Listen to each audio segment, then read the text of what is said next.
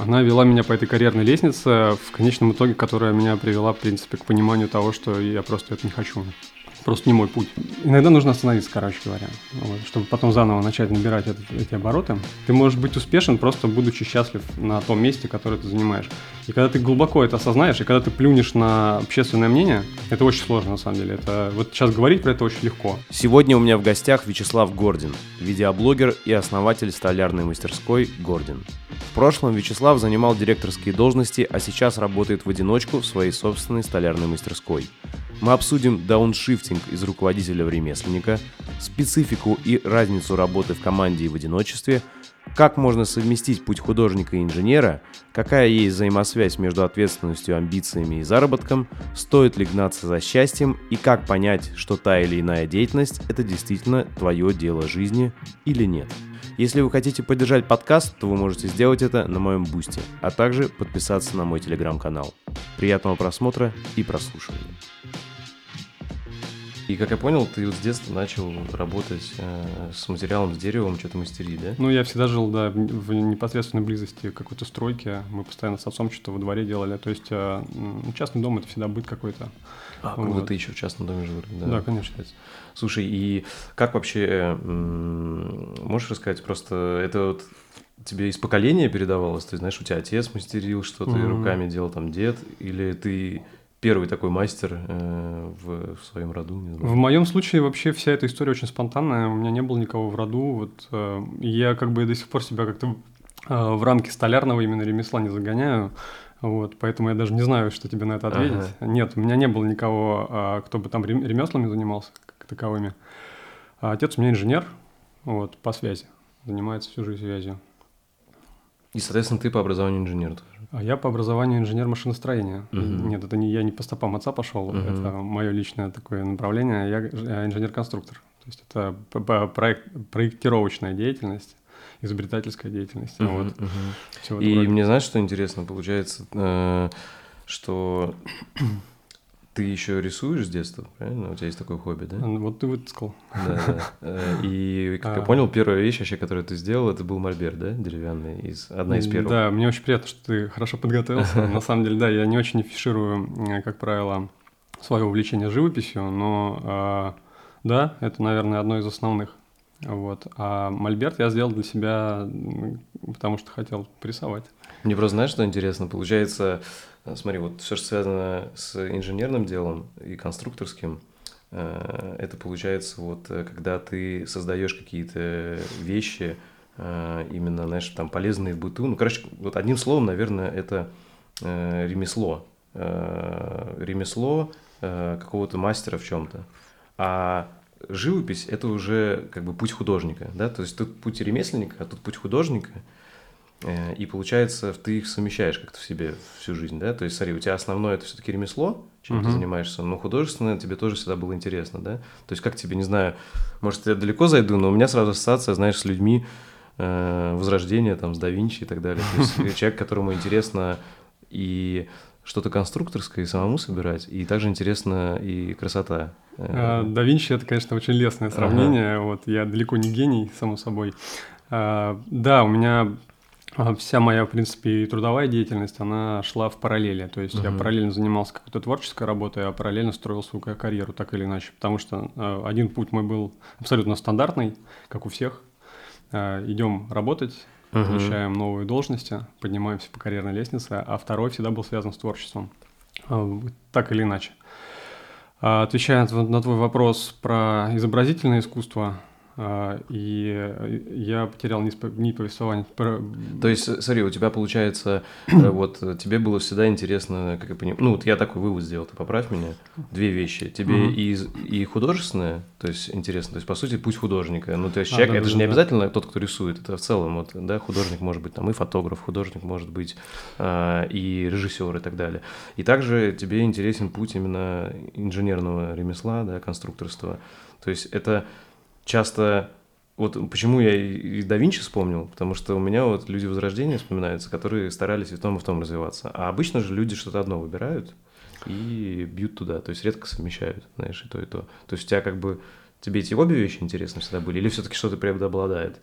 Э, на самом деле преобладает во мне э, больше э, тяга к живописи. Угу. И, на самом деле так. Единственное, что в какой-то момент, наверное, в этом смысле эм, мой энтузиазм был немножко подубит э, реалиями, потому что надо зарабатывать деньги. Uh-huh. И опять же, у меня нет ни какого-то большого наследства, никакого, в принципе. Ну, э, у меня я с детства воспитывался в парадигме того, что я должен самостоятельно свою жизнь обеспечивать, и поэтому, конечно же, уже с детства какие-то наметки и планы строились на то, чтобы получить высшее образование, получить э, э, престижную хорошую работу и зарабатывать деньги, и все в том же духе, в этом стандартном. Поэтому какие-то наивные такие мечты о том, чтобы стать свободным художником, угу. а в юношестве они не имели места вообще, потому что ну, в нашем мире, наверное, это какой-то сложный такой путь, тем более для меня, интроверта.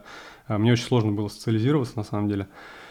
И для того, чтобы быть каким-то успешным художником, это нужно все-таки очень сильно э, стараться над собственным продвижением, работать над этим, и я себя в этом уверен никогда не чувствовал. Поэтому, конечно же, я получал профессию. Отвечая на твой вопрос по поводу ремесла, да, вот э, тем, что я сейчас занимаюсь, э, я здесь, наверное, поставлю знак равно с э, художественной деятельностью, потому что в любом случае это творчество. Мы сейчас не будем э, там э, размышлять про категории искусства, да, угу и то, и другое. Хотя можем. Потом можем, да, конечно, да. с удовольствием. Ага. Я имею в виду, что не будем сейчас разграни... да, да, да. разграничивать как-то. В моем понимании это все творческий созидательный процесс, и поэтому здесь я ставлю знак равно все-таки. Угу. А вот э, э, построение карьеры и параллельно заниматься творчеством. Вот здесь, да, вот здесь есть абсолютно две параллельно развивающиеся линии, про которые ты говоришь. Угу. Да. И получается, как раз у тебя конфликт э, возник вот на этих двух параллельных линиях, да? Потому угу. что, смотри, ты, как я да. понимаю, первые 10 лет вот, посвятил себя карьере, да? Примерно 10 лет, да? А, да, да. Я параллельно всегда занимался фрилансом, угу. я развивался в дизайне, э, занимался 3D-дизайном, графическим дизайном. Это всегда э, в параллели шло. И моя мечта всегда была уйти, наверное, на фриланс, быть вольным художником, uh-huh, все-таки uh-huh. вот эта вот история. Ну вот. Но а, основная работа, как я уже сказал, да, параллельно шла, и она вела меня по этой карьерной лестнице, в конечном итоге, которая меня привела, в принципе, к пониманию того, что я просто это не хочу. Просто не мой путь. Это путь, который а, наше общество навязывает тебе. Мне и... просто интересно, знаешь, как ты это почувствовал, короче, потому что э, я думаю, таким посвящают очень многих. Да. Э, но они их либо гонят от себя, либо думают, что, может быть, это, ну, типа, какие-то мечты и так далее. Вот как ты, смотри, просто есть вот разные категории меч, да? Вот ты сказал, есть мечты, грубо говоря, там стать вольным художником, и я вот, честно, много об этом смысле. думал, да, и тут действительно, я знаешь, с чем соглашусь? Мне кажется, вообще творчество – это супер роскошная штука. То есть в том плане, что оно очень много жертв требует. Да. То есть я очень восхищаюсь людьми, кто мог, знаешь, на пролом идти, там, не знаю, Э, голодать, но вообще вот идти упрямо э, саму, путем художника, да, там, да. с самого начала, да. и пробиться, такими людьми я восхищаюсь. Но, конечно, э, это вот как, знаешь, ошибка выжившего, потому что 99% не пробиваются, К сожалению, и у них так, да. в жизни не очень все хорошо. Да. Вот, а вот и, и поэтому я вот так же, как и ты размышлял всегда, что чтобы заняться творчеством, нужна какая-то подушка. Ну, то есть, грубо говоря, ты должен вот какие-то ресурсы накопить, да. Э, если у тебя изначально их не было, да, там, если ты из обычной семьи, и тогда ты уже можешь заниматься творчеством больше, э, как сказать, у тебя появляется вообще возможность, воздух для этого появляется, что типа, ну, ты можешь э, жить, зарабатывать и еще и успевать творчеством.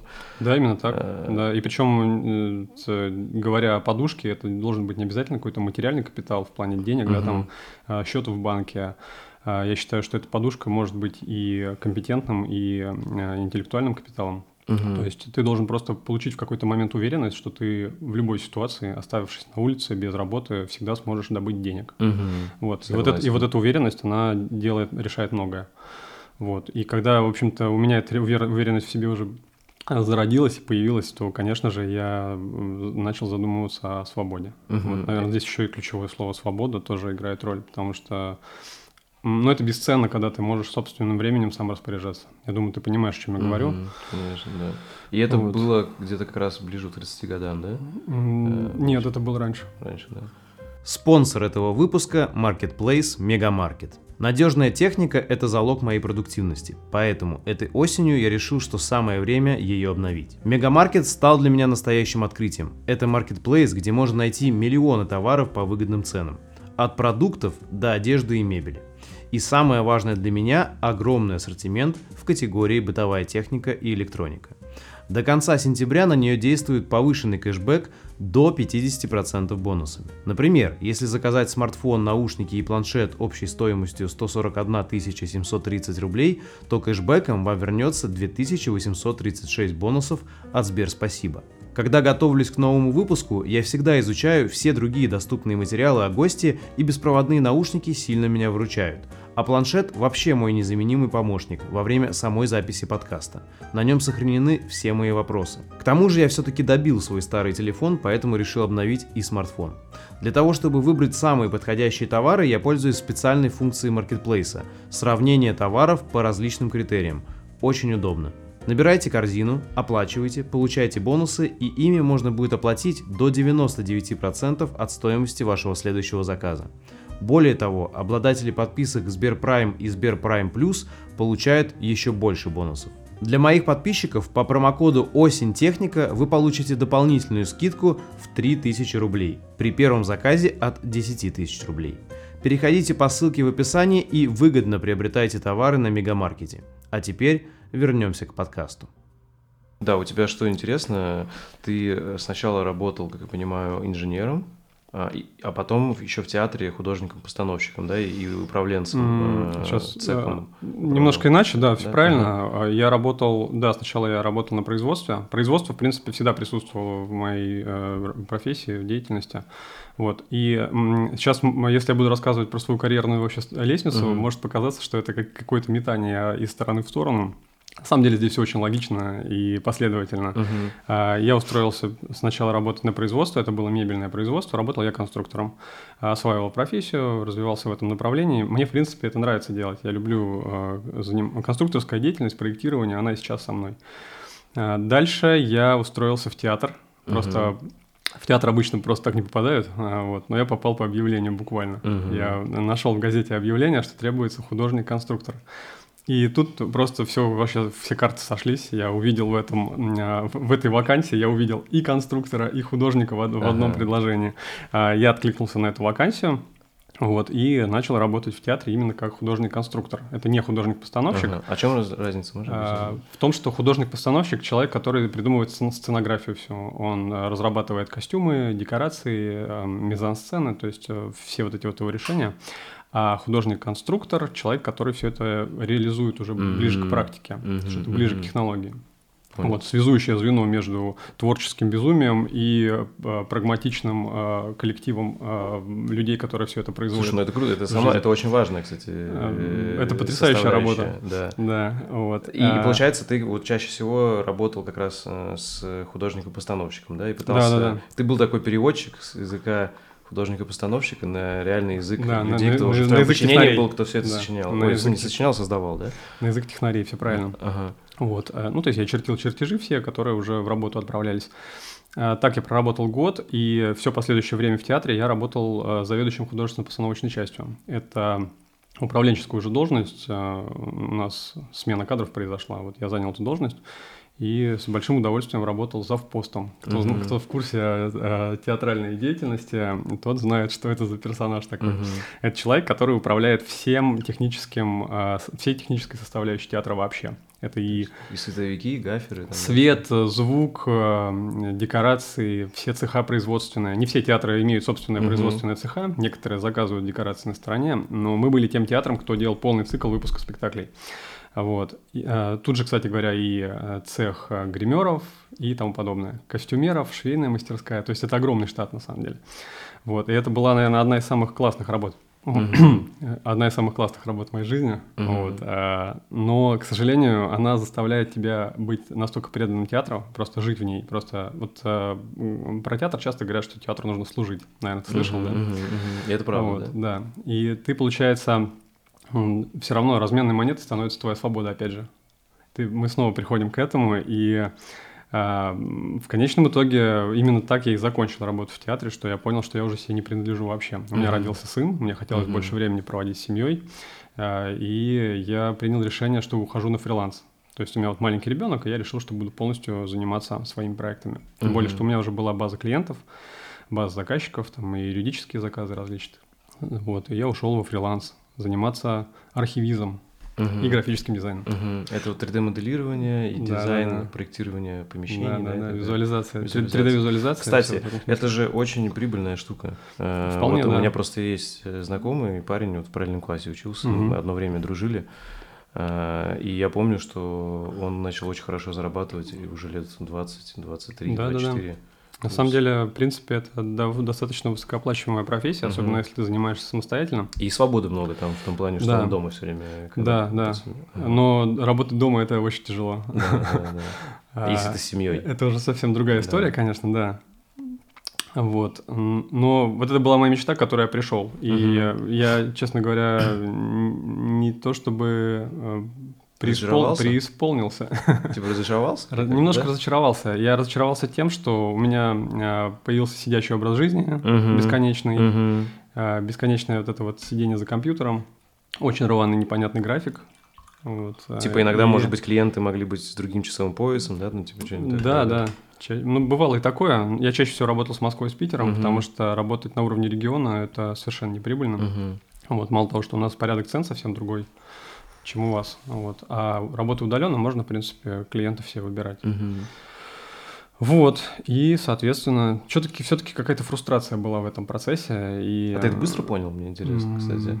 Я довольно... Да, я думаю, где-то полгода я так посидел, когда ко мне пришло осознание, что я понимал, что нужно либо снимать офис, начинать, вот, э, и полноценно ходить на работу. Но это, опять же, теряет весь смысл моей задумки Ага. изначально. Это, кстати, очень прикольно Да. и интересно слушать, потому что вот такой путь, знаешь, я еще с собой соотношу. Э, Вот как ты постепенно шел, да, то есть на ощупь, э, грубо говоря, там устроился сначала на производство, но при этом все время параллельно что-то рисовал, да, Да. и художественные какие-то амбиции все время были, да, творческие. Ну да. То есть потом ты увидел возможность театра, такой, о, круто, типа, да, пошел туда. Там уже попробовал совместить, но тоже понял, что что-то есть не то, да, и вот ты объяснил, что. Потом параллельно фриланс. Попробовал, думал, что вот оно, и тоже почувствовал, что не надо. То есть это интересно таким путем проб и ошибок, но мне кажется, это очень здоровая э, штука, и ты на самом деле, как я понимаю, достаточно быстро понимал. То есть, видишь, год, пол- полгода, да, то есть... Ну, у меня Потому что некоторые, понимаешь, 10 лет там сидят, Мои рабочие думают, циклы, они ага. были примерно по три года в каждой организации, Мгм. по три года. Единственное, что у меня должности менялись в этих Да, да, организациях. То есть я работал на разных должностях, но организаций не так много. Мгм. Вот. А тогда я с тобой полностью согласен. Примерно так оно и было. И последнее место, как я понял, у тебя было, когда ты уже пошел вот в образование, да, детское. Да, э, это тоже абсолютно логичная была история, Мгм. потому что э, завпост – это должность, по сути, замдиректора. Это технический директор, грубо Мгм, говоря. мгм, мгм. Вот, поэтому, э, когда у нас открывалась такая организация, Кванториум, может быть, слышал, это, Это сеть всероссийская такая, да. сеть, да, Мгм. очень большая, крупная. Вот. А, Меня туда пригласили работать э, заместителем директора по проектной деятельности. Мне это было очень интересно, потому что тогда еще только-только пошел тренд на все эти новые технологии. Это было и VR, и э, нанотехнологии, хай-тек в полном составе. нейросети уже, наверное, тоже. Э. Нейросети в образовательном процессе не участвовали, Мгм. но они уже существовали. То есть они еще на при- примитивном уровне, они уже мелькали Мгм, в мгм. инфополе. Вот. И тогда я занялся образовательным процессом этим. И самое классное и самый большой инсайт, который оттуда я вынес, это то, что в какой-то момент меня уговорили стать э, преподавателем. Я преподавал в кванториуме э, в хай-теке. Я посмотрел, вебинар вот был, да? Это один, единственный вебинар? Вебинар. Я работал очно. А, с группами, с командами ребят. А, да. А, и, и вот общ, оч- очная работа с детьми, она на самом деле во многом при- определила вообще, в принципе, наверное, будущее, все мое, всю мою будущую деятельность. Ты, дети как-то вдохновили, и ты увидел какую-то как раз у них вот эту свободу и творчество, или что? Слушай, Кванториум – это, наверное, одна из самых вдохновляющих вещей с точки зрения образования, которая вообще меня лично очень вдохновила. А Вообще вся эта затея изначальная, не знаю, как сейчас, там очень много реформ произошло, Мгм. сменилось руководство в а, Министерстве образования у нас, и э, очень сильно все стало меняться, вот, но когда все это только началось, я был очень вдохновлен. Мало того, что это действительно очень благородная работа, так мы эм, делаем образование таким, каким я всегда его видел и мечтал, чтобы оно таким было. Вот, потому что вот, э, классическое школьное образование, оно, конечно, нужно, никуда от него не деться, э, со всеми его минусами и со всеми его недостатками. Но тут по- появляется как будто бы организация, которая э, является вот той самой заплаткой, той, тем самым э, элементом, которого не хватало в общей системе образования. И, Мгм. ну, это очень круто. Я очень вдохновленно работал, и команда моя тоже очень хорошо работала вдохновленно. Вот. И, и что вот произошло? Вот, то есть я понял, самое позитивное, что ты вынес вот о том, что тебе интересно преподавать, и, грубо говоря, это же в твоей текущей деятельности тоже есть, да? Ты, да, можно да, сказать, да, видеоуроки конечно, делаешь? Конечно, Я думаю, что если бы А. не было кванториума, я бы сейчас не занимался тем, что занимаюсь, Мгм. потому что кванториум помог мне немножко как бы раскрыться, раскрепоститься вот с точки зрения донесения информации. А, Опять же, потому что я как э, по натуре свой человек замкнутый, но всегда с этим борюсь всю свою жизнь. Вот, и кванториум был одним из таких вот э, рубежей. В том числе я преодолел в себе какой-то страх э, выступления перед аудиторией, даже если маленькая аудитория. Но, тем не менее, это большой мандраж был. Я Мне, было, мне было очень ст- страшно Мне и сложно выходить э, Я из на тех публику. людей, кто в детстве очень нервничал, когда выходил, знаешь, там стихотворение читать Ага. или что. Для меня это супер. Это самый главный стресс для меня А в школе в- был, короче. уже в более осознанном возрасте Ну, проще? Я, естественно, если мне надо... Я не так часто выступаю вживую, но если надо, я точно волнуюсь. Как бы я рад, что если этого не видно, то есть у меня последнее, наверное, было выступление до пандемии живое такое, меня пригласили на конференцию, э, и всем понравилось. Меня потом начали хантить, знаешь, есть чуваки, короче, у них, оказывается, это целая индустрия, я сам узнал, э, которые есть бизнесы, построенные на спик- Ага. спикерстве. Да, И они меня увидели, им понравилось, и они мне начали присылать, типа, там, разместили меня всякие резюме, и мне потом там звонили, я всем говорю, ребята, извините, мне сейчас не до этого. И потом пандемия началась, и уже живые Мгм. выступления закрыли. Вот. То есть, короче, как я понял, возможно, у меня это неплохо получается, но, честно, для меня это супер стресс. И, и я понял, что мне гораздо вот, комфортнее все-таки, если преподавать, то вот онлайн. Мгм. А вживую мне нравится именно общаться больше, вот, знаешь, тет-а-тет или вот какими-то творческими группами. Да, Э, да. Вот. А вот где ты типа такой вышел и вживую рассказываешь, мне, честно, никому... Ну, как я понимаю, все равно от этого не убежать. Какие-то в жизни Конечно, бывают такие конечно, моменты, когда это да. нужно. Но, скажем, это не то... э, то есть больше стресса я испытываю от этого, чем кайфа. Вот. Больше стресса Да, все-таки. да, вот именно от живого. Для меня это один из самых главных страхов. Вообще у нас есть да, такой по- порядок социальных страхов. Да, Ну да. Вот, и один из самых главных для меня страхов всю жизнь был это выйти перед аудиторией и начать говорить. На тебя смотрят там та- много каких-то глаз, лиц оценивающих. И, и просто, вот это для меня был просто инфернальный ужас. И в этом смысле, чтобы бороться с этим страхом, конечно, нужно с ним с лицом к лицу встретиться. Вот. Это было ну, действительно очень такое сложное преодоление. Все то, что ты сейчас говорил, э, и мне свойственно. Вот. Но я, когда этот страх преодолевал, я чувствовал какое-то удовлетворение всегда. Мгм, мгм, Вот. мгм. Я Смотри- до сих пор боюсь. Я, Смотри, я да. периодически выступаю перед людьми, меня там куда-то тоже Ага. приглашают. Мне до сих пор этот страх испытываю. И э, точно такой же стресс. А, Вот. Смотри, ну А, вот это удовлетворение, это скорее всего от того, что ты, блин, ты сам с собой Да, да, доволен, да. что ты преодолел. Я преодолел, и как будто Вот. бы не так уж это было и плохо. Да, у Да. меня такое же чувство есть. Но вот именно в моменте это все равно стресс. Короче, то есть, знаешь, э, то есть есть для кого-то же, что это кайф, вот кто-то прям Мгм. любит, вот, Да, э, да, да. типа, знаешь, бывают такие люди по природе, вот они приходят куда-то и хотят внимания, знаешь, Да, в- есть. вот заходит э, в группу компаний, все на него смотрят, и он хочет, чтобы на него Он обращает смотрели. на себя внимание. Да, да, да. вот я все-таки ближе к интроверту тоже такой. Мгм. То есть, мне кажется, знаешь, есть куча градаций, вот прям есть жесткие интроверты, Конечно. а есть там супер экстраверты. Вот И на, на градация. интроверсии можно работать, тем не менее. Да. Да? То есть И- можно закрыться и забиться в уголочек, а можно работать над собой. Да. Вот. Поэтому то, что ты расскажешь, мне очень близко, потому что я тоже работал точно, точно. То есть и я супер был вот именно стеснительный, знаешь, в Да. школе. То есть мне было, э, там, знаешь, если девушка мне понравилась, подойти, там, знаешь, у меня там 50 раз руки вспотели, там, знаешь, ну, короче, вот такой вот я был. Но как-то постепенно, да. То есть, может быть, знаешь, кто-то так сейчас посмотрит, не скажет, но вот я был очень, очень скромный, короче, застенчивый. Точнее, знаешь, это, наверное, две разные. Мне кажется, скромность это хорошая черта, а вот Да. застенчивость это с негативным. То есть, потому что мужчина застенчивый это не очень хорошо. Конечно. Ну, уверенность в себе, она тоже Да, да, развивается. да, да, да. Вот, э, и кому-то она дана, наверное, от рождения. Или, Мгм. может быть, от начальных каких-то условий. Вот, кому-то над этим приходится работать и тяжело.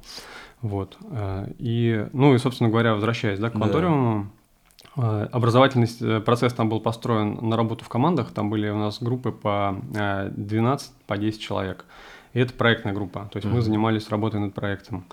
Вот. И я огромное удовольствие получал от работы с этими ребятами. Я, конечно, понимаю, что это, скорее всего, выборка из эм, детей, которым самим это интересно, техническое творчество, и которые чем-то увлекаются, сами увлеченные. Но я прям очень от, от них заряжался. И я м, нисколько не разочарован в том поколении, да, которое сейчас у нас подрастает. Я в восторге от них. Они гораздо круче нас. Я смотрел на них и удивлялся. Я таким никогда не был. Они умные, очень талантливые, активные. Я прям очень, очень классный опыт. И этот опыт мне сейчас постоянно пригождается до сих пор. Вот.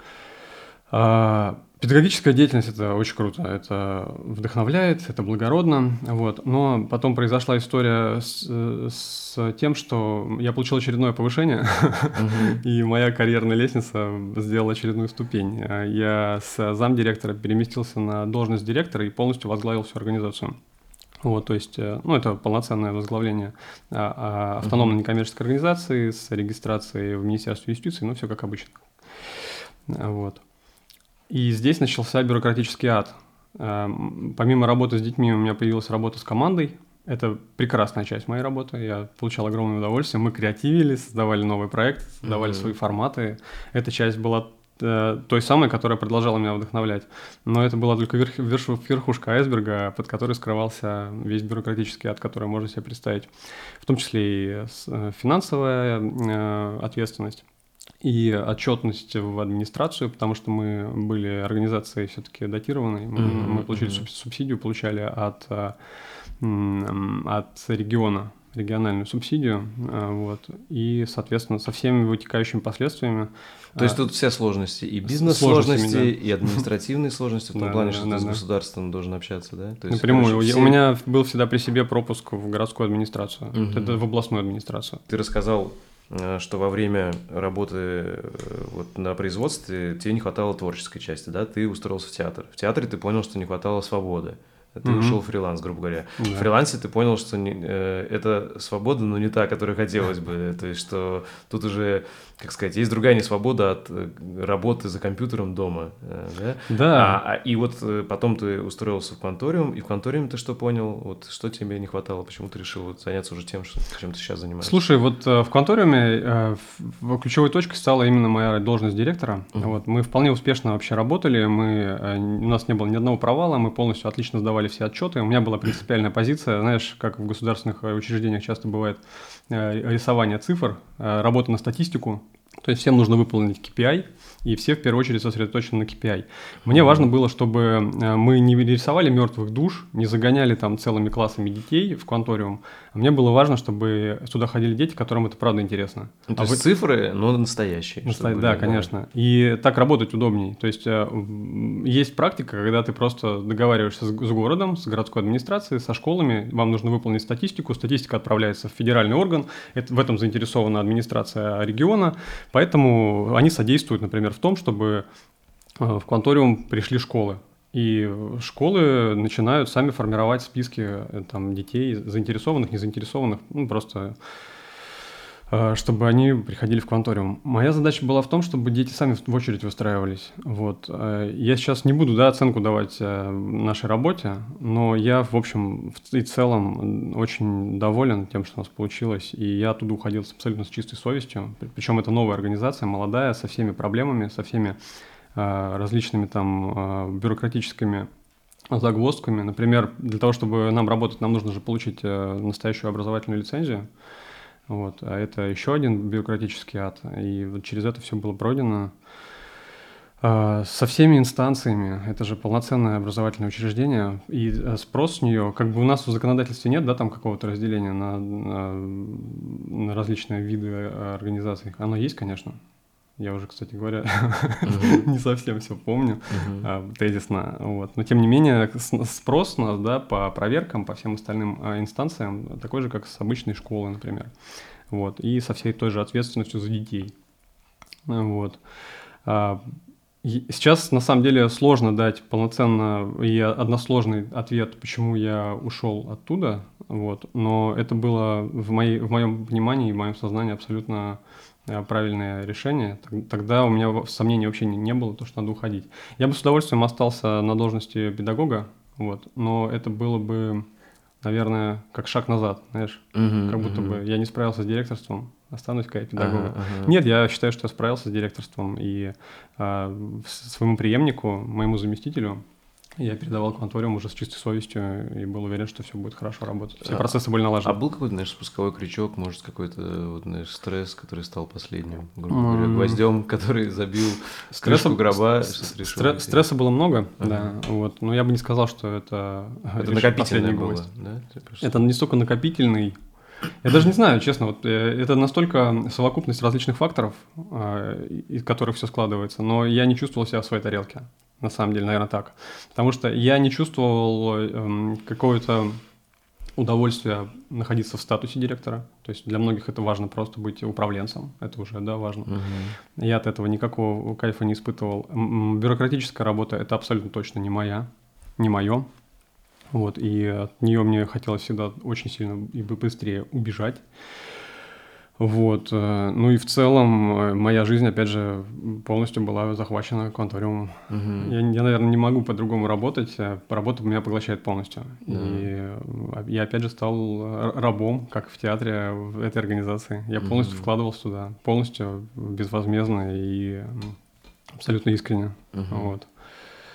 Как-то так, наверное. А, просто, знаешь, что мне интересно, я просто своим тоже опытом делаю параллели, и не было еще такого, знаешь, что вот были какие-то ситуации, допустим, вот связанные с менеджментом, потому что я вот понял, что я могу делать э, менеджмент и управление, но я не кайфую от этого. И, наверное, зависит, знаешь, от смотря чем и, и кем управлять. То есть, если какая-то творческая группа, э, я, наверное, от этого могу кайфовать. Мгм. А, То есть мы, как знаешь, продолжение, типа, все друг друга и какую-то общую. Да. А если это уже когда становится, вот как ты сказал, уже типа организации серьезные, где все там уже э, по лекалам каким-то и по строгим KPI, Мгм. э, то для меня вот точно я теряю кайф от этого, и для меня это становится уже вот реально как какая-то рутина, знаешь, как будто я должен вот эти вот KPI выполнять, заставлять еще кого-то, э, там, грубо говоря, где-то там нужно читать, где-то нужно, знаешь, э, ну, то есть я от этого вообще кайф не получаю. То есть я получаю,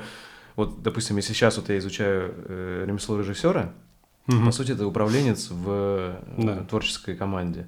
И тут мне что нравится? Мне нравится, что тут э, именно вот вы вместе, э, как сказать, сотворцы чего-то. Э, и как раз-таки вот что я пока смотрю про м, эту такую стезю режиссера, что тут надо как раз-таки уметь а, Тут, тут, тут нет вот этих вот классических KPI. Тут надо уметь где-то, знаешь, наоборот, не надавить, потому что Мгм. все творческие люди, тонкой организации, наоборот, надо вдохновить где-то и так далее.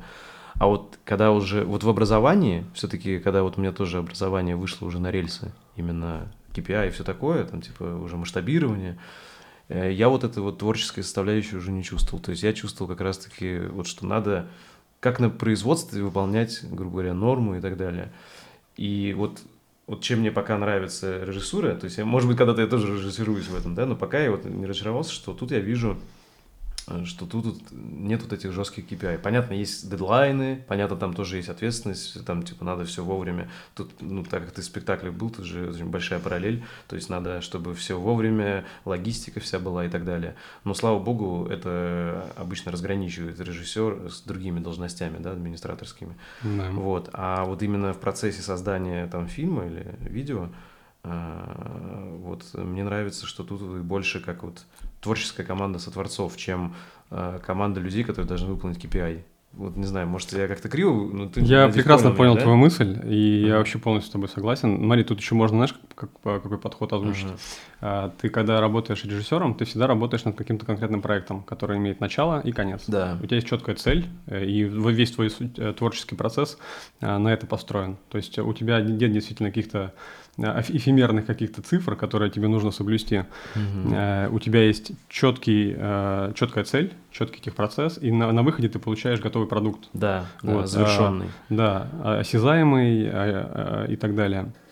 Вот. И, э, соответственно, ну, и удовлетворение от проделанной работы там тоже есть. Мгм. Когда работаешь директором, здесь все-таки нужен, должен быть функционер. Потому что когда я закончил весь тот творческий потенциал, который просто ну, не мог в себя не включать Мгм, конториум, мгм. построить всю эту систему каким-то образом, да, коллектив, дальше начинается рутина вот это. Дальше начинается рутина и затыкание дыр. То есть твоя задача да, постоянно да. решать проблемы. Решать проблемы, да. И это, да. это такое чувство, что ты сидишь в какой-то лодке, из, из которой периодически начинает что-то течь, и тебе нужно туда вставлять палец или пробку.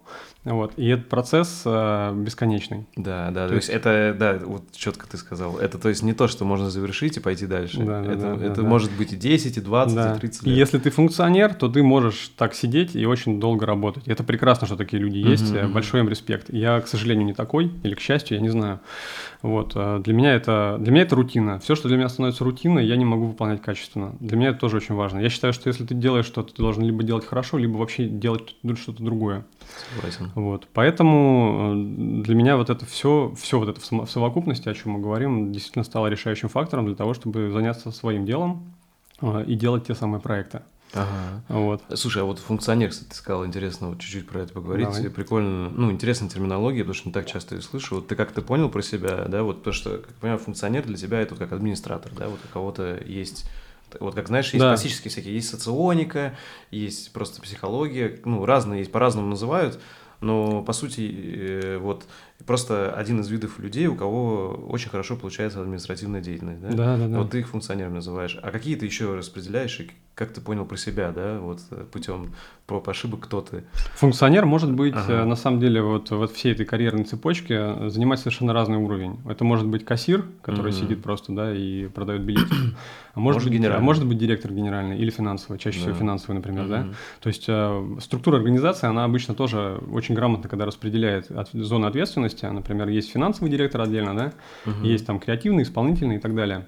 Вот, каждый занимается своей функцией, и я думаю, что тип личности здесь тоже играет роль. То есть кто-то кому-то ближе наводить движухи, это тоже важно. И это может быть даже более важно, чем выполнять эти важные функции mm-hmm. финансового директора, потому что это привлекает больше инвестиций, привлекает больше внимания и так далее.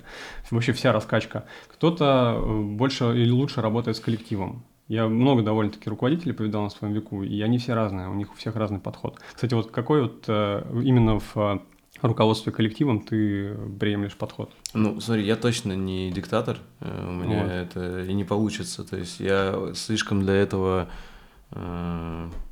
как у меня развита, наверное, эмпатия. Угу. Ну, то есть мне всегда жалко увольнять, мне это тяжело. Я понимаю, что как бы мне себя надо настроить, если там что-то увольнять надо, то есть мне надо Э, просто это реально так продумать, что это значит, человек не будет терять здесь время, и у него будет, он будет заниматься чем-то лучшим. Как-то mm-hmm. так. Но мне все равно это супер неприятно. Поэтому, Конечно. если кратко сказать, то, наверное, вот мне больше какой-то вот творческой... Если, если, смотри, если я на должности руководящий, то мне ближе всего вот как творческий руководитель, то есть как, вот что-то ближе к режиссуре. Вот в театре есть разделение, в театре вообще тоже интересно, да. такая иерархия построена. Есть э, художественный руководитель, это человек, который отвечает за всю твою творческую деятельность театра, mm-hmm. а есть директор театра. Mm-hmm. И казалось бы, в обычном мире ты думаешь, что директор это первое лицо, но по факту художественный руководитель управляет mm-hmm. театром. Mm-hmm. Вот тоже интересная такая иерархия, и мне кажется, это тоже очень важно, потому что театр сам по себе это э, творческое производство, вот. И, конечно же, там должно быть это разделение. Потому что бюрократические вопросы, юридические, они никуда не деваются, да, но при этом э, директор, который занимается финансами, вряд ли может организовать работу труппы. Угу. Вот. Примерно так же должно быть и в организациях, в зависимости от э, рода ее деятельности, наверное, необходимо как-то обязанности разделять. И э, здесь больше, наверное, не потому, что людям не вывести несколько обязанностей одновременно, а потому что типы личности разные. Угу. Вот. Эм, говоря о типе управления, Процитирую одну довольно известную, э, не буду озвучивать ее имя, э, руководительницу, скажем так, uh-huh. из администрации э, нашей страны. Uh-huh. Она сказала мысль такую на, одном из, на одной из конференций, которая, которая мне прям запала, и я задумался. Она сказала, что... Э, она задала вопрос в аудиторию, чем должен, должен заниматься руководитель. У нас была э, форсайт-сессия угу. для руководителей. Там собрали, в аудитории сидят только руководители, все директора. Там человек 200, например. Угу. Вот. И начались ответы там, да, там, вести хозяйственную деятельность, там, там угу. и так далее, и так далее. Управлять коллективом, там, построить иерархию uh-huh, и так далее. Uh-huh. Вот. А она сказала простую фразу в конце, что руководителя только одна функция, он должен вдохновлять. Uh-huh. Вот. И тогда я очень хорошо задумался над этой фразой. Вот. И это правда. И мне кажется, что можно двумя путями, э, двумя путями пойти в руководстве. коллективом, ты можешь э, выбрать любую из авторитарных режимов Да. руководства, а можешь э, выбрать именно путь вдохновения. Вот. Ну и, соответственно, тебе это ближе тоже. Мне ближе это, конечно. да. Я Да. просто на своем коллективе ощутил, что это гораздо лучше работает. У меня и был контраст прям, на самом деле. Люди, которые горят своим делом, которые хотят что-то делать, они сделают в любом случае лучше и Да, быстрее, Да. чем из-под палки. И вот это вот мировоззрение у меня, в принципе, сохранилось и на более глобальные структуры, в том числе и про государственную деятельность. А, Я думаю, что все-таки более эффективно Мгм. не режимы а, авторитарные. Авторитарные режимы не более эффективны, Мгм, точнее так, мгм. наверное, выразиться. А, Проблема здесь в том, что авторитарное управление проще. На самом деле проще. Потому При- что когда ты а, вдохновляешь свой коллектив, свой народ, то для этого приходится делать много усилий, важных усилий. Ну, Вот. Мне, Это знаешь, что-то интересно, э, вот если вернуться к нашему опыту, все таки не государственного уровня, да, а такому, э, более, как сказать, приземленному, вот э, у тебя нет такого, что у меня вот точно такая же, я тоже себя отношу больше через вдохновение, то есть у меня никогда не было, знаешь, типа мотивация от критики, то есть, типа, мне всегда, если, ну, мне классно стараться вдохновлять человека от того, что у него есть какие-то данные, и пытаться Мгм. их развить а а не говорить, вот это у тебя недостаток, вот это и так далее. Вот. При этом я разделяю, как бы, знаешь, здоровую критику в том плане, что если человек просто, у него есть фантазия, он, допустим, я хочу быть таким-то, но при этом ничего не делает, то я сразу чувствую, что моя задача его приземлить и сказать, ну, друг, ты, это, конечно, фантазия классно, но ты хотя бы хоть что-то начни делать и покажи хоть что-то, э, потому что Да-да-да. ну, то есть какой-то результат. И тогда, э, как бы, и- то есть я это не отношу, к, знаешь, к, к, к негативной, типа, критике, так, а кто-то может воспринимать, ой, типа, ну, меня задели. То есть я отношу к негативному способу, это вот когда, знаешь, ты постоянно до чего-то докапываешь, что постоянно, типа, Мгм. в стиле, вот это неправильно, вот это неправильно, иди исправляй и так далее. То есть, э, то есть я какой-то вижу вот здесь вот какой-то баланс, что ты все-таки должен вдохновлять, но при этом э, где-то очень честно и прямо сказать, Конечно. если человек Конечно. неад- на неадекватном уровне, знаешь, ну там, не знаю, как сказать, не то, что его приземлить, знаешь, и вдохновение его обрезать, но мягко, но объяснить, что Конечно. друг, а иногда и бывает и жестко надо объяснить. В рабочем процессе понимает. без этого никак. Да, да. Люди есть разные. Вообще кадровый вопрос это вообще отдельно интересная тема. Мгм. И, конечно, есть персонажи, с которыми приходится, к сожалению, общаться по-другому совсем. Мгм. Вот. Но если, ну тебе-то как работодателю нужны заинтересованные Конечно, конечно. э, люди, Да, да, да, да, да. и ты сам заинтересован в их развитии. Да. Ты, ты поощряешь их развитие. Кад- Если человек развивается у тебя на предприятии, это инвестиция. Да. Вот, поэтому э, я глубоко убежден, что вот э, ты говоришь про э, критику. Я даже говорю, наверное, не столько про критику, а э, с точки зрения запугивания и страха управления. То есть, когда человек работает, потому что на него наорут, Да. или потому что ему Вот обрежут точно зарплату, или потому что меня, его да. могут уволить. Вот, вот это, вот это мне кажется очень Ну, смотри, пагубное Вот, но знаешь, что мне интересно? Я до сих пор допускаю, э, что, возможно, какие-то вещи без этого не построить. И вот, допустим, если у меня не получилось, к примеру, построить там огромную компанию, то есть у меня Мгм. получилось с другом вместе, получилось построить вот, ну, я сказал, малую компанию, может, знаешь, нижний слой среднего, вот такой. То есть Да. на пике у нас было 70 сотрудников, это вот самое большое.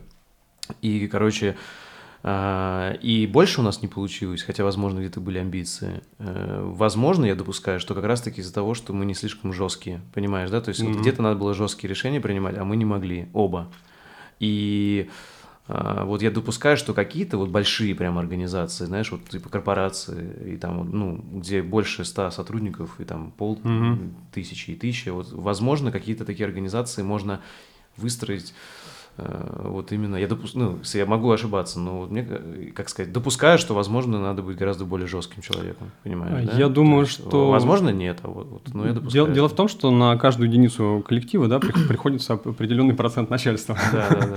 Получается, у тебя все равно будет построена иерархия. Ты не Да. будешь э, в одно лицо руководить э, тысячей э, Да, сотрудников. да, да. Вот, Да. соответственно, ты будешь работать со своими подчиненными непосредственными. Да, да.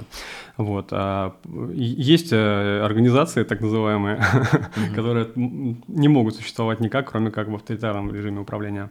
Ну, Например, Ну, армия. Военные, да. Да, да, да. Вот, то есть, как бы, конечно же, это все не панацея, и, Мгм. м, и опять же, есть смешанные типы управления. Да, да, они, да. они тоже уместные бывают. Вот. И вообще интересная тема. Ты сейчас про ответственность еще упомянул. Вот, Да. Про ответственное решение. А Тема ответственности вообще одна из ключевых а, вообще в моем мировоззрении и переходе к тому, чем я сейчас занимаюсь тоже. Мгм. Ну, давай поговорим про нее. Это, я считаю... Про ответственность? Да, вот что ты о ней думаешь, да, расскажи, потому что мне интересно, я тоже о нем много думал. Да. А ты как вообще для себя а, транслируешь слово ответственность? Ты в ответе за что-то, то есть, соответственно, э, если кратко, может, сейчас не как-то некрасиво скажу, но как вот первое, что на ум приходит. Для меня ответственность – это что… Просто у меня есть проблема гиперответственности. Мгм. То есть я, если за что-то берусь, я могу там, знаешь, очень сильно переживать. Поэтому для меня ответственность э, – это взять на себя и выполнить. Э, Мгм. Соответственно, э, нести… э, То есть если это моя семья, то я несу ответственность за мою семью. Там, Если Мгм. это организация, и я там на руководящей должности, то за продукт, который выходит, и за сотрудников. Мгм. Если, э, соответственно, я там я работаю один над каким-то проектом, то моя ответственность перед клиентом, да, ну, соответственно, э, то есть, которому я этот там продукт сделаю.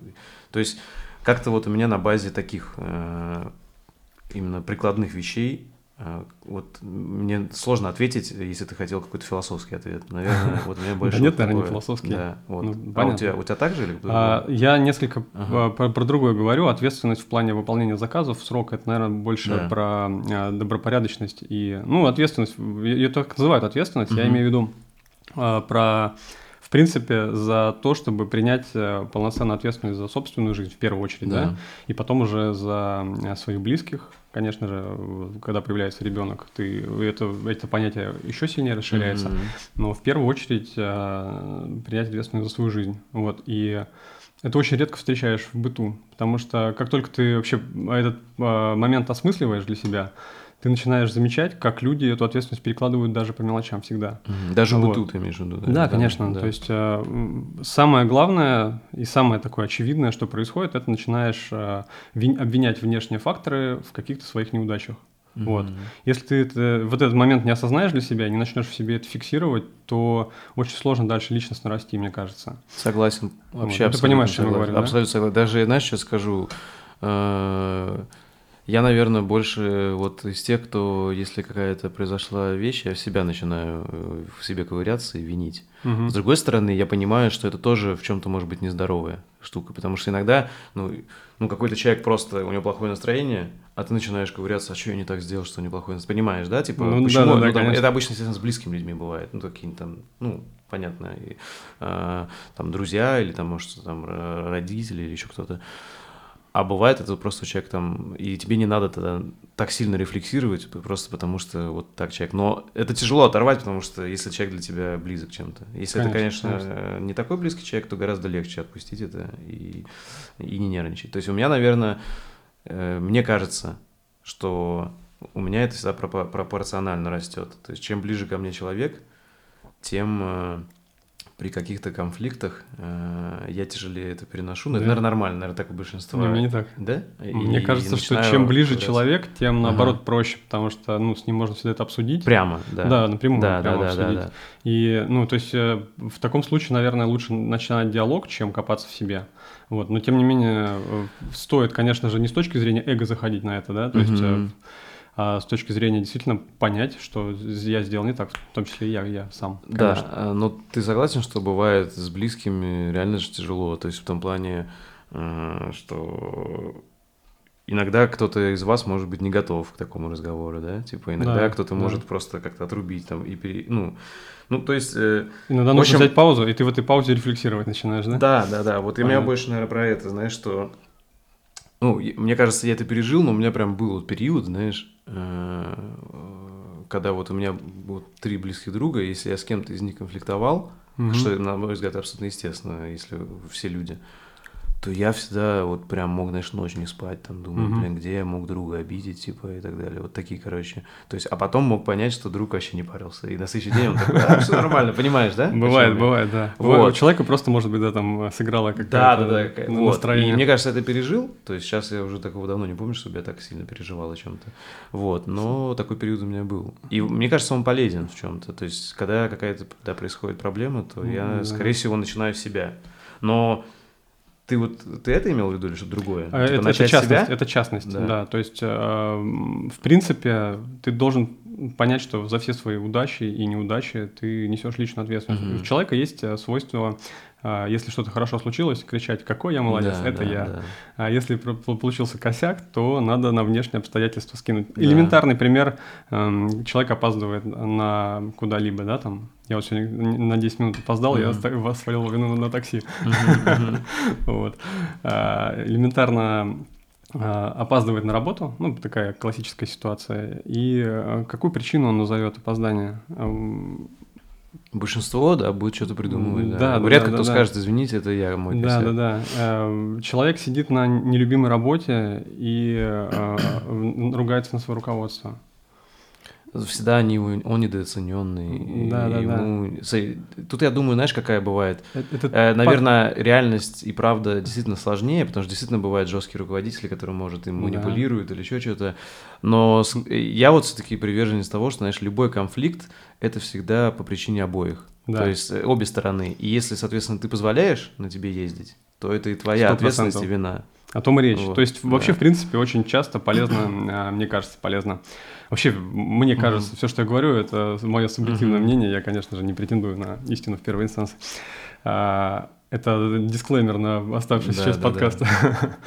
А, В общем, а, человеку по- полезно проводить умственный эксперимент некоторый. Вот. В принципе, а, не перекладывать ответственность. Ну, просто осмысливая сегодняшний день, найти причинно-следственную связь того, почему ты был виноват в той или иной ситуации, Мгм. которая оказалась бы направлена против тебя. Тебе не повезло, ты в этой ситуации жертва, да, в любой ситуации, в мелкой, бытовой, в крупной. А, Просто от- от- отложить временно, отложить вот свое эго в стороночку, полежи, дружище. И я начинаю проводить причинно-следственную связь, изначально зная, что я виноват. То есть изначально ставить условия, что ты в этой ситуации виноват, и найти эту исто- историю. Мне кажется, это такая разминка э, по рефлексии, которая поможет, наверное, более критично смотреть на все, на вещи, на Мгм. себя. А вот ты вот к этому пришел, у тебя э, и в какой-то момент ты понял, что у тебя с этим проблема, или тебе как-то далеко удалось, М. или ты этот путь давно прошел, даже не помнишь, как А пришел? меня- я не знаю, как это Ага. ко мне пришло, вообще эта мысль, я ее очень много гонял в голове, мне нравится вообще об этом думать, вот, и мне кажется, это важно, потому что я с точки зрения наблюдателя некоторые процессы раз- разгоняю. Мгм. Вот когда работал в театре еще, я любил зайти, например, э, в коморку к монтировщикам, Мгм. ребят, которые декорации ставят, и послушать их разговоры. Ну, мы с ними общались на равных, потому что я плавно поднимался по этой карьерной лестнице, то есть у нас не было такого, что там Вячеслав Александрович. Мгм. Я начинал с ними наравне, грубо говоря. Мгм. Вот, а, посидеть, поболтать и послушать, что у них, э, как у них вообще мировоззрение строится. И я, они постоянно рассказывали, как им то или иное не нравится, как бы, как, как их ущемляют в их правах Мгм. на уровне организации. Мгм. Вот, э, и я сижу и просто анализирую это. Ну, возможно, для них это тоже, знаешь, какой-то какая-то сублимация. Отдушина. Да, да, да. Вот, но они никогда не задумываются, что, ребят, ну вы можете это исправить своими силами. Нужно хотя бы чуть-чуть только что-то сделать. Мгм. А, или там а, есть различные домыслы, да, по поводу того, как э, в административном де- здании дело Мгм, делается. мгм, Они там мгм. ничего не делают, си- сидят, э, деньги получают. Мгм, мгм. А там ад творится просто похлеще, чем у них в этой коморке. Ну да, это вообще, когда ты становишься, когда ты знаешь, когда ты работал сначала по найму простым э, исполнителем, а потом, когда ты имеешь опыт какой-то уже руководящий, или бизнеса, или топ-менеджмента, Да. то ты, конечно, очень много начинаешь понимать иначе, что э, часто, да, считается, что руководители, э, типа, это Конечно, просто... конечно. А на самом деле бывает руководитель работает, и чаще всего руководитель работает еще больше, чем просто Да. сотрудники. Но прикол в том, что действительно бывает так, можно выстроить, знаешь, бизнес или организацию так, что действительно, знаешь, если ты крутой администратор, ты все так выстроил, все работает как часы, Да. и тогда, как, знаешь, администратор, если по параллели с компьютерным администратором, то он, у него же, знаешь, какие KPI у администраторов? Если какой-то произошла проблема какая-то, факап, типа вот чем меньше, грубо говоря, сбоев, тем это у него KPI. То есть, главное, то есть можно, мне кажется, провести сравнение с крутым управленцем тоже. Ну да, чем да. меньше сбоев, Да.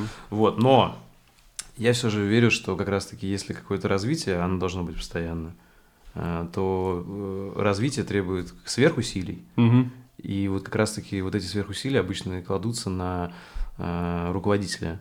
Да. Э, то есть, потому что другим обычно эти сверхусилия не нужны. Конечно, Они конечно. хотят просто простую инструкцию. Как Да, да, да, да, вот. да. Вот это о том речь. Люди хотят получить э, универсальную таблетку, которая решит все вопросы. То есть И они вот- хотят работать по методичке, по инструкции, Да, и вот, это очень, решение. и вот это очень напрямую связано с ответственностью. Именно, да. То вот есть, к- к потому что этому мы если идем. ты не готов взять ответственность, то, соответственно, ты и будь готов иметь небольшие деньги какие-то. там, Конечно, ну, и так конечно, да. Все правильно. А руководитель берет на себя ответственность и риски. И, да. Вот. И э, вот этот подход, он, в принципе, в жизни, мне кажется, очень полезен, потому что э, ты э, вместо того, чтобы искать, почему мне так не повезло по жизни, или там еще что-то, почему Мгм. в Инстаграме такая классная тачка у моего кореша, Мгм. начинаешь э, находить ответ не в, не, в, не- не в несправедливости этого мира, а в самом себе. И это очень полезно. И начинаешь после этого предпринимать действия. И отсюда начинается путь. Мгм. Вот. А пока ты утешаешь себя внешними обстоятельствами, которые несправедливы, да, и с которыми ты ничего не можешь поделать, ты будешь стоять на месте. Ну да, и ты как бы сам себя вот так успокаиваешь этим. Да, кажется. да, да, в том И в целом, смотри, э, если философски смотреть, может быть, это и нормально, если кого-то это так устраивает. Так То есть главное, быть. это, знаешь, главное, это, мне кажется, нестыковка в чем? Если кто-то живет супер спокойной жизнью, это устраивает, Да. и вообще я такие даже пути уважаю, знаешь, бывают люди на э, супер каких-то, знаешь, должностях, где, ну, очень небольшая зарплата, но зато у них там они рано заканчивают, например, и Да. у них они посвящают себя чему-то Они другому. стабильны полностью. Да, и спокойно живут, наслаждаются, значит, такой Главное, чтобы они в этом, главное, чтобы они при этом не ныли. Да, Тогда да, вообще созидательная жизнь у него такая, знаешь, там... Я-то больше про нытиков Да, говорю. да, а вот если человек, э, ну, это значит, у него какие-то есть амбиции, Да, и да, несостыковка да, амбиций с этим. Но амбиции всегда должны прикрепляться делами, да. Потому что, знаешь, как я это... Мне кажется, это, кстати, спорт очень круто показывает. То есть, если Да. ты вот, типа, считаешь себя крутым, а потом выходишь там на ринг, допустим, получаешь дюлей, то ну, ты либо тогда, значит, должен над собой сильно работать, либо ты признаешь, ну да, я не такой крутой, ну и тогда уже, как сказать, и никому эти амбиции не показываешь, Ну понимаешь, да, да? То есть вот это вот как-то в реальной жизни, мне кажется, работает. То есть Вот. тут же и так же, вот если ты хочешь, вот ты чувствуешь себя вот не на своем месте, вот ты в чем-то амбиции, ну то иди попробуй доказать. И это полезно, если ты получишь, как бы, Конечно, если конечно. жизнь тебе даст бонусу, и ты приземлишься, это будет даже полезно. Если тебя что-то не устраивает в твоей жизни, ну, если ты чувствуешь, что ты не на своем месте, если ты чувствуешь, не чувствуешь себя счастливым, вообще, в принципе, я считаю, Мгм. что каждый человек э, рожден, чтобы быть счастливым, или как минимум идти к этому счастью. А, ой, счастье тоже классная тема. Да, она, да, круто обсудить. Вот. да. И э, давай заканчивать тему вообще руководителей и руководства. Наверное, самое глубочайшее осознание вообще э, ко мне пришло, когда я понял, что ты, ты в организации, ты единственный руководитель здесь, и ты несешь полную ответственность за все, за все, что происходит в твоей организации. Финансовую, за жизнь и здоровье детей, за жизнь и здоровье сотрудников, за их косяки. А, Ты только ответственен, только ты. Мгм. И все. Мгм. И, и вот, вот это осознание, наверное, укрепило немножечко еще сильнее вот эти мои все раз- размышления. И во многом определило, что я сам должен решать для себя, чем я хочу заниматься. А, ни общество не будет решать за меня, ни родители, которые вкладывают а, в меня какие-то надежды. У всех наших родителей есть Мгм. идеальный образ Да, идеального да, сына, да, маминой да. подруги. Вот. Ни какие-то другие люди, вот, только ты. И этот образ не обязательно должен соответствовать идеалам а, общепринятым, да, каким-то успешного успеха, топ-менеджера, человека в костюмчике Мгм. и так далее. Ты можешь быть успешен, просто будучи счастлив на том месте, которое ты занимаешь. И когда ты глубоко это осознаешь, и когда ты плюнешь на общественное мнение, это очень сложно на самом деле. Это вот сейчас говорить про это очень легко. Мгм. На самом деле мы люди э, твари социальные. На нас всегда это влияние оказывает Это постоянно. огромное давление. Я- я- Фоновое. Постоянно. Сейчас, сейчас Да. я с точки зрения осознания, да, вот этого говорю, но я все равно постоянно подвержен этому влиянию. Это- от этого никуда не денешься. Ты можешь его осознать, можешь с этим работать, но оно всегда будет. Мгм. Вот. И, соответственно, и вот я, в общем-то, подошел к тому, чем я сейчас занимаюсь. Да, это, кстати, круто. Видишь, мы все никак не можем сейчас это обсудить, но мне кажется, мы такие глобальные, глубокие вещи обсуждаем, которые важны. Потому что мы, грубо говоря, техническим потом вещам перейдем больше, а вот Да. это вот прям философия, которая, на мой взгляд, важная. И она очень с, как раз с подкастом я сейчас не сказал ничего нового, чего уже не было на твоих подкастах, кстати Да, говоря. но мне нравится, Поэтому как ты говоришь, и потому что ты живу, живой свой опыт э, обсуждаешь. Ну и да. вот э, давай про счастье поговорим, потому что это тоже интересно. И вот ты Счастье? затронул, да, вот Да, как ты да, его да. понимаешь. Э, Счастье, как я его понимаю, Да. э, надо состряпать определение на скорую руку. Э, Это сложно, потому что счастье, оно... Мне опять хочется образным мышлением заняться. Давай попробуем. Счастье, оно э, не может быть м, перманентным. Счастье – это мгновение или... Счастье – это, знаешь, если взять физику, э, есть у нас, например, скорость, да? А есть ускорение. Ты можешь ехать на определенной скорости, а, и ты не чувствуешь ее. То есть э, ты э, имеешь ту же инерцию, как твоя машина, ты не чувствуешь ни ускорения, ни замедления. И только в момент ускорения ты можешь его ощутить. Ты можешь ощутить набор скорости только в момент ускорения, и пока это ускорение движется. И опять же, оно не может быть бесконечным. То же самое, мне кажется, и с счастьем. То есть счастье, перманентного счастья быть не может. Это всегда путь. И всегда ну, либо а, это какая-то патология, ну, что человек а, постоянно счастлив. Да, мозговая патология. Да. Я смотрел «Доктора Хаус», там была такая серия. А, да, наверное, прикольно. Слушай, я абсолютно согласен. У тебя такая красивая метафора была, как чисто технарская, с э, ускорением и э, скоростью. У меня, но смысл такой же. У меня, знаешь, какой я обычно, когда про счастье говорю, для меня это как типа солнце, которое уходит из-за туч. Иногда оно есть, да. А иногда нет. И это не значит, что типа его нет, оно есть. Просто вот оно вышло, круто, ты насладись этим, прочувствуй. Ага. А потом оно скрылось, и, и может быть какой-то период, когда ты его не чувствуешь, но оно да, есть. Может оно, дождик пойти. Да, оно потом опять выйдет. Ну, то есть для меня вот это такое. Потому а... что, да, вот как э, некоторые же пытаются, чтобы вот типа, ну, думают о нем как о, о счастье как каком-то состоянии и цели, которую надо достичь, и потом да, оно да, будет. Да. А на самом деле это тоже вот какая-то иллюзия. Э, потому что Именно я абсолютно так. согласен. Его нельзя достичь и обрести навсегда. И Ты это... должен только уметь ловить его, когда он появился. Ловить моменты, все правильно. Да, да, да. И э, вот это еще одна ловушка тоже классная. Продолжаем мою метафору про ускорение. В процессе вождения, да, или езды, или ускорения, есть же еще процесс замедления, торможения. Uh-huh. И счастьем также. Мы не можем быть постоянно счастливы, мы можем быть примерно спокойны на одинаковом уровне или несчастливы. То есть э, я это вижу как э, счастье – это набор скорости, а несчастье или какие-то там проблемы, тревоги и так далее – это э, по тормозам немножечко втопил. И если ты хочешь постоянно испытывать счастье, ты должен постоянно подпитывать это, то есть твоя скорость будет постоянно расти. Вот. И то же самое в жизни. Ты в погоне за этим счастьем, за всеми этими придуманными ценностями, которые на мгновение там тебя делают счастливым, машина, она мне уже не радует, мне нужна mm-hmm. более большая или более дорогая квартира, женщина, mm-hmm. все что угодно. Потом начинаются вещества какие-нибудь и так далее. И э, иногда нужно остановиться, короче говоря, вот, чтобы потом заново начать набирать этот, эти обороты. Перманентного счастья быть в принципе не может. И погоня за ним приводит, как правило, ну это дорога без цели. То есть это дорога в бесконечность да, какую-то. Согласен. То есть это как это у кого-то может быть такая философия, она, наверное, гедонизму близка очень, но при этом как бы при этом мне кажется это такой, знаешь, гедонизм именно хищнический, то есть угу. в том плане, что ты имея такую цель, философию, ты определенно будешь идти по головам, на мой взгляд. Конечно, Потому что, конечно. Э, чтобы я был счастлив, да. э, а где-то ресурсов может не хватать, но тогда я у других отберу и буду счастлив, а другие нет. Это, есть... это еще вот э, есть такой, как очень хорошо недавно термин э, появился, которого всегда не хватало в моих умозаключениях, гедонистическая адаптация называется, mm-hmm, да? Mm-hmm. Вот, то есть ты можешь бесконечно получать удовольствие от чего-то, но твоя гедонистическая адаптация, этот предел будет постоянно расти, тебе нужно да. будет все больше и больше, и вот человек э, автоматически попадает в замкнутый круг э, бесконечного потребления и тому подобное. Вот. Да. Э, я больше Ты попадал всего... в него, как думаешь? А, я думаю, что это не исключено. Сейчас, наверное, примера будет сложно вспомнить.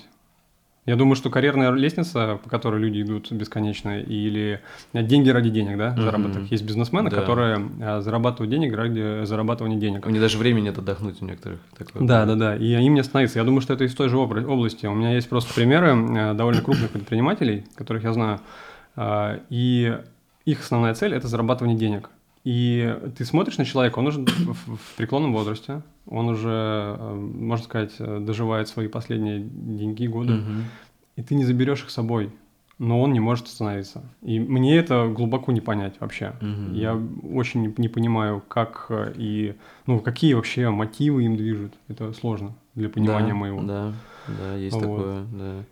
И... и, и знаешь, что интересно? Я тоже вот просто когда я на эти темы все рассуждаю, может создаться впечатление, что я такой, знаешь, типа против бизнеса угу. или, разочаровался в нем. При этом я понимаю, что э, бизнес это нормальная часть жизни, это абсолютно нормально. Вопрос Конечно. в том, что действительно э, как ты хочешь жить и какой уровень и так далее. То есть я сейчас на данном моменте э, мне очень много отвлекается все, что ты говоришь, и я пришел к тому, что мне для мне я получаю кайф либо когда я занимаюсь ремеслом, угу. и при этом можно ремеслом заниматься таким, я уже это проверил на своем опыте, который будет приносить не меньше денег, чем когда ты бизнесмен, и у тебя куча головной боли. Да. В ремесле своя головная боль, но э, я больше в этом чувствую как раз кайфа.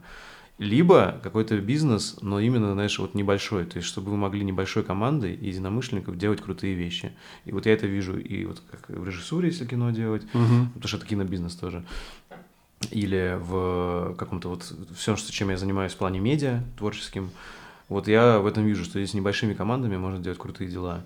А вот эти классические истории роста в корпорации, э, я точно понял, что это не мой путь. И у меня когда-то были эти амбиции, угу. и я понял э, где-то, знаешь, на переходе, где, возможно, мне надо было сделать сверхусилие и в чем-то себе изменить своим принципам, я его не сделал, я очень рад. И, возможно, вот это, кстати, слово-то дауншифтинг, которое у тебя коррелирует, да? То есть ты как бы все равно, типа, сделал дауншифтинг. Мне нравится это, это вообще понятие, эта философия очень нравится. Да, то есть смотри, я тоже вот сейчас в процессе, по идее, дауншифтинга, yeah. Э, потому что я выхожу из роли именно руководителя бизнеса и прихожу на ремесло. И у меня уже есть идеи других бизнесов, что я могу бы сделать, uh-huh. но это э, уже не те бизнесы в плане амбиций, захватить мир и рынок там и стать номер один. Это больше в каком-то, я вижу, творческом. То есть у меня точно есть творческие амбиции, да, я считаю, это нормально. А, и вот я ищу вот этот путь, знаешь, стать автором, а, мнение которого важно, угу. мнению которому прислушиваются, и при этом я могу получать за это денег только, чтобы мне было достаточно. А все деньги мира мне не нужны.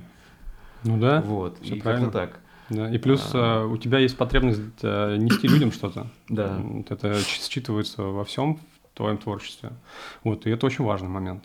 Потому что даже если вот взять узкую нашу деятельность на Ютубе, да, все mm-hmm. хотят быть ютуберами, все хотят там блогинг. Вот. А, а для чего они это хотят? То есть Слава, из, изначально что, что ты несешь э, миру вообще, в принципе, этому. Mm-hmm. Тоже важный момент, конечно. Да. Потому что если ты ничего не, не даешь, а хочешь только получать, то, скорее всего, это провал. И вот если вернуться, наконец, э, к тому, чем ты сейчас занимаешься, и почему ты это, кстати, называешь дауншифтингом, потому что, смотри, ведь на этом же можно зарабатывать даже не меньше, чем э, когда ты работал там в больших, да, может даже больше, но это все равно дауншифтинг. Почему? То есть это дауншифтинг – в таком классическом понятии со стороны, а для тебя это не дауншифтинг внутри, для тебя а, это наоборот рост. Слушай, я думаю, что сейчас э, со стороны как раз-таки это выглядит как рост. Угу. Вот. Э, нет, изначально таких у меня планов не было. Я не собирался заниматься ютубом же. Вот, и я полноценно хотел просто развивать свою мастерскую, тихонечко заниматься ремеслом, не шумно, не громко. Вот. По поводу дауншифтинга, это у нас э, переводится термин как понижение передачи. Угу. Вот. И для меня это и сейчас является понижением передачи. То есть я не, больше не хочу участвовать в этой гонке. В никуда. Снижение скорости главное, да? Да. Вот, то есть э, это, ну, просто я выхожу из этой машины и иду своей дорогой, и мне очень хорошо. Я сейчас, сейчас максимально себя чувствую в гармонии с собой, и э, я это лучше, чем я занимался когда, когда-либо в жизни. Меня сейчас э, некоторые люди... Я, кстати, не афишировал никогда свою деятельность там в Ютубе среди знакомых, угу. поэтому сейчас просто это всплывает уже, потому что э, ну, просто вырос, попадается да. в Ютубе случайным образом. Угу. Вот. Э, и когда меня сейчас... Э, ну, вот в тот период, когда я ушел с должности директора, меня встречали какие-то знакомые и спрашивали, ну, где ты там сейчас чем занимаешься. Э, я, я говорил, что я строгаю доски сейчас. Угу. Просто я строгаю доски. Угу. Кайф. Вообще. Я у них, наверное, Им не в их глазах недопонимание. Да, да, да. Они такие, а, ну окей, типа, типа вот такое. Слава сошел с ума, да? Возможно, возможно, на этом уровне что-то.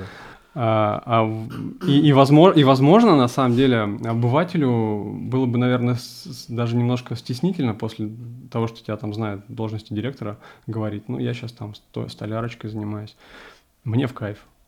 Угу. Мне это мнение окружающих неинтересно. А сейчас э, все несколько уже вышло на другой уровень.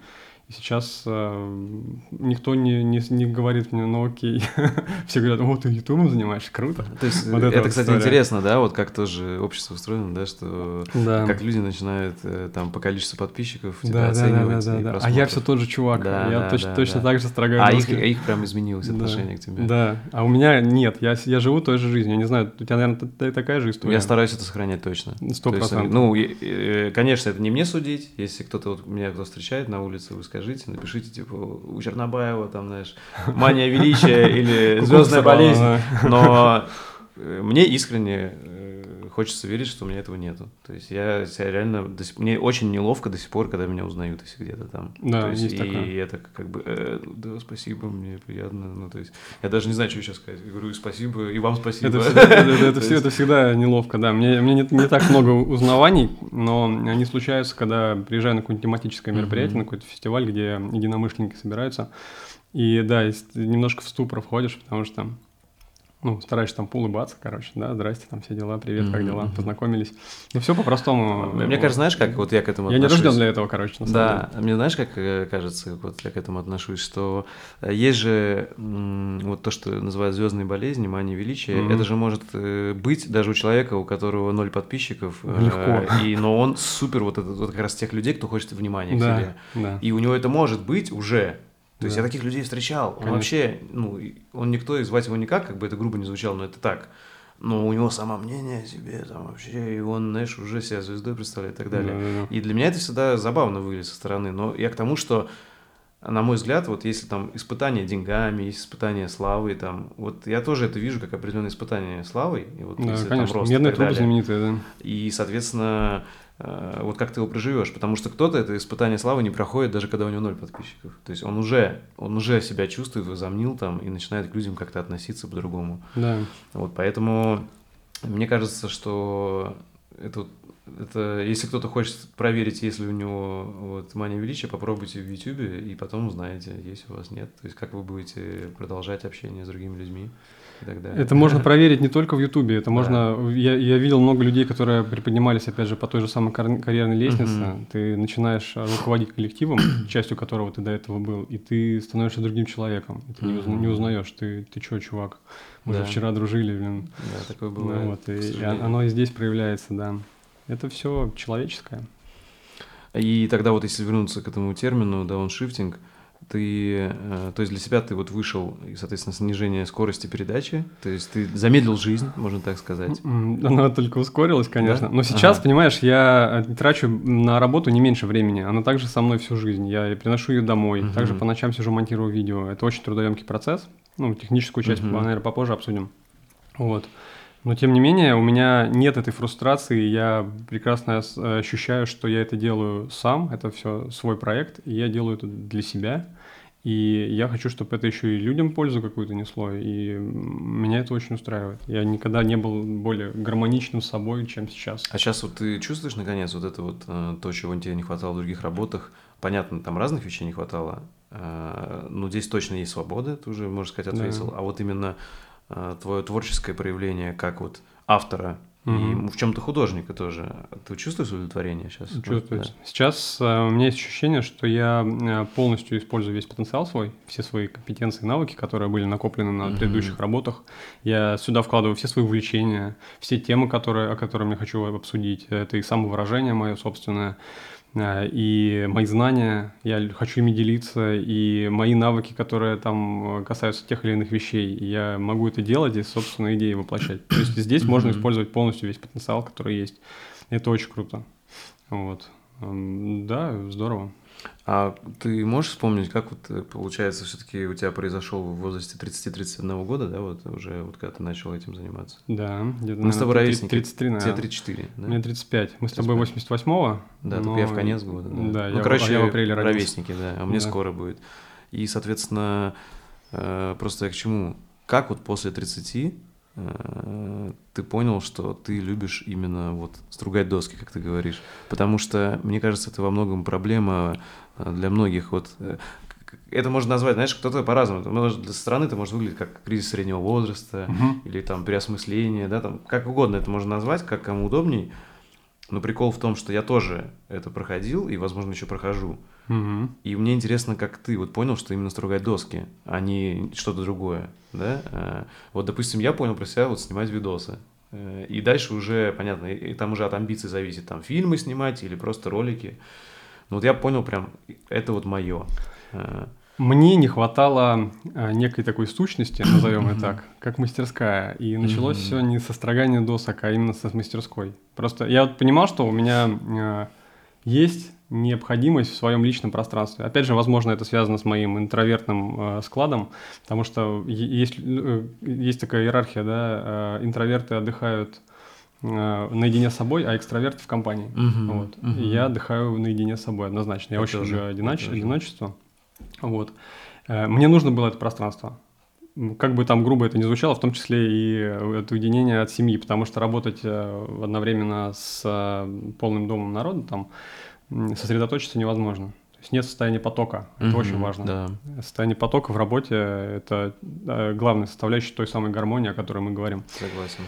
Вот. И я понимал, что мне нужно начинать именно с мастерской. Мне, мне- я настолько созрел для- до мастерской, что мне было все равно, что это будет за мастерская. Художественная мастерская, мастерская для лепки, я не знаю, чего угодно. И это, кстати, или столярная. Э, Извини, что перебил, но здесь Да. просто не могу не сказать. Это как раз вот это вот, наверное, вот эта необходимость ресурсов для творчества. Вот то, Да. что я, я вот, я думаю, возможно, какой-то еще ролик этому посвящу, знаешь, потому что у меня есть один ролик про творчество. Но вот, вот все-таки главная мысль такая: творчество требует жертвы ресурсов, ну реально. То есть Да, и да. вот когда ты уже, грубо говоря, видишь, в чем-то даже состоялся, взрослый мужчина с семьей, э, с карьерой за плечами, и ты смог выделить какие-то ресурсы на мастерскую, это вот и есть как раз-таки вот этот шаг к тому, чтобы начать творчеством заниматься. Потому что действительно э, я восхищаюсь, опять же повторю, людьми, которые могут заниматься творчеством в каких-то супер неудобных условиях, но вот я тоже не такой. То есть я понимаю, мне действительно нужно все настроиться, создать. И вот поэтому творчество далеко не для всех. То есть и Да. это и, и поэтому творчество далеко, как сказать, вот почему я тоже, знаешь, об этом размышлял.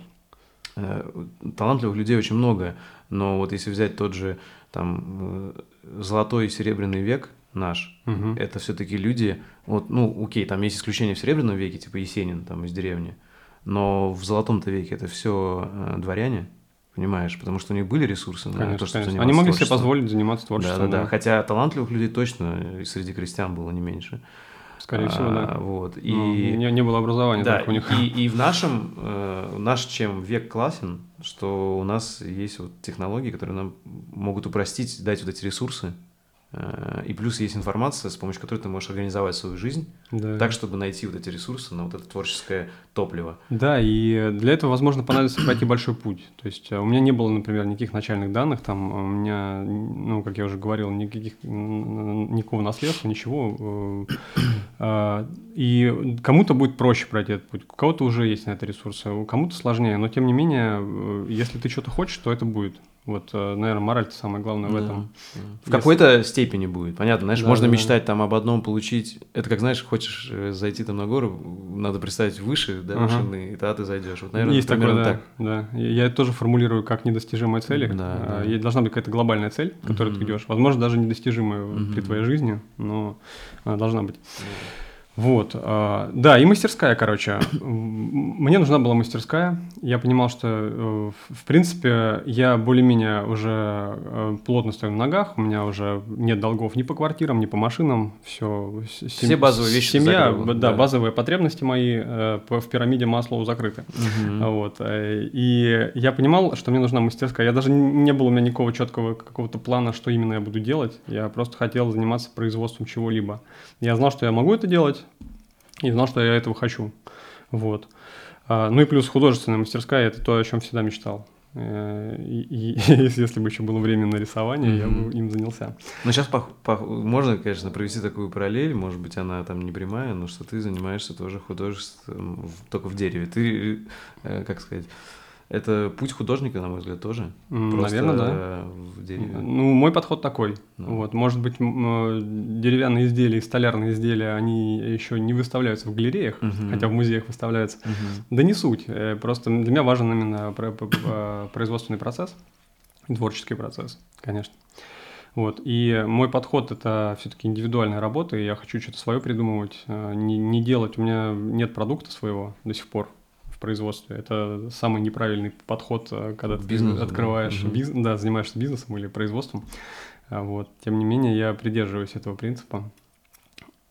И, ты хочешь так и продолжать, да? То есть Конечно. ты хочешь, чтобы каждое твое произведение было чем-то я уникальным. хочу, чтобы это новым. было авторское. Да, ну да, то есть вот реально, то есть по сути путь художника все-таки Да, можно да, да, сказать, конечно, да? Ты конечно, хочешь конечно. вот прожить путь художника. Да, да. Вот. Я, к сожалению, не, не уверен в себе в качестве художника, вот, и свое творчество, которое происходит, э, производится кистями, я не могу позиционировать как какое-то ценное, и ну, не могу определить его ценность. Uh-huh. Поэтому я не стал художником в классическом понимании, но здесь я могу совместить э, техническую часть, конструкторскую и так далее. Вот.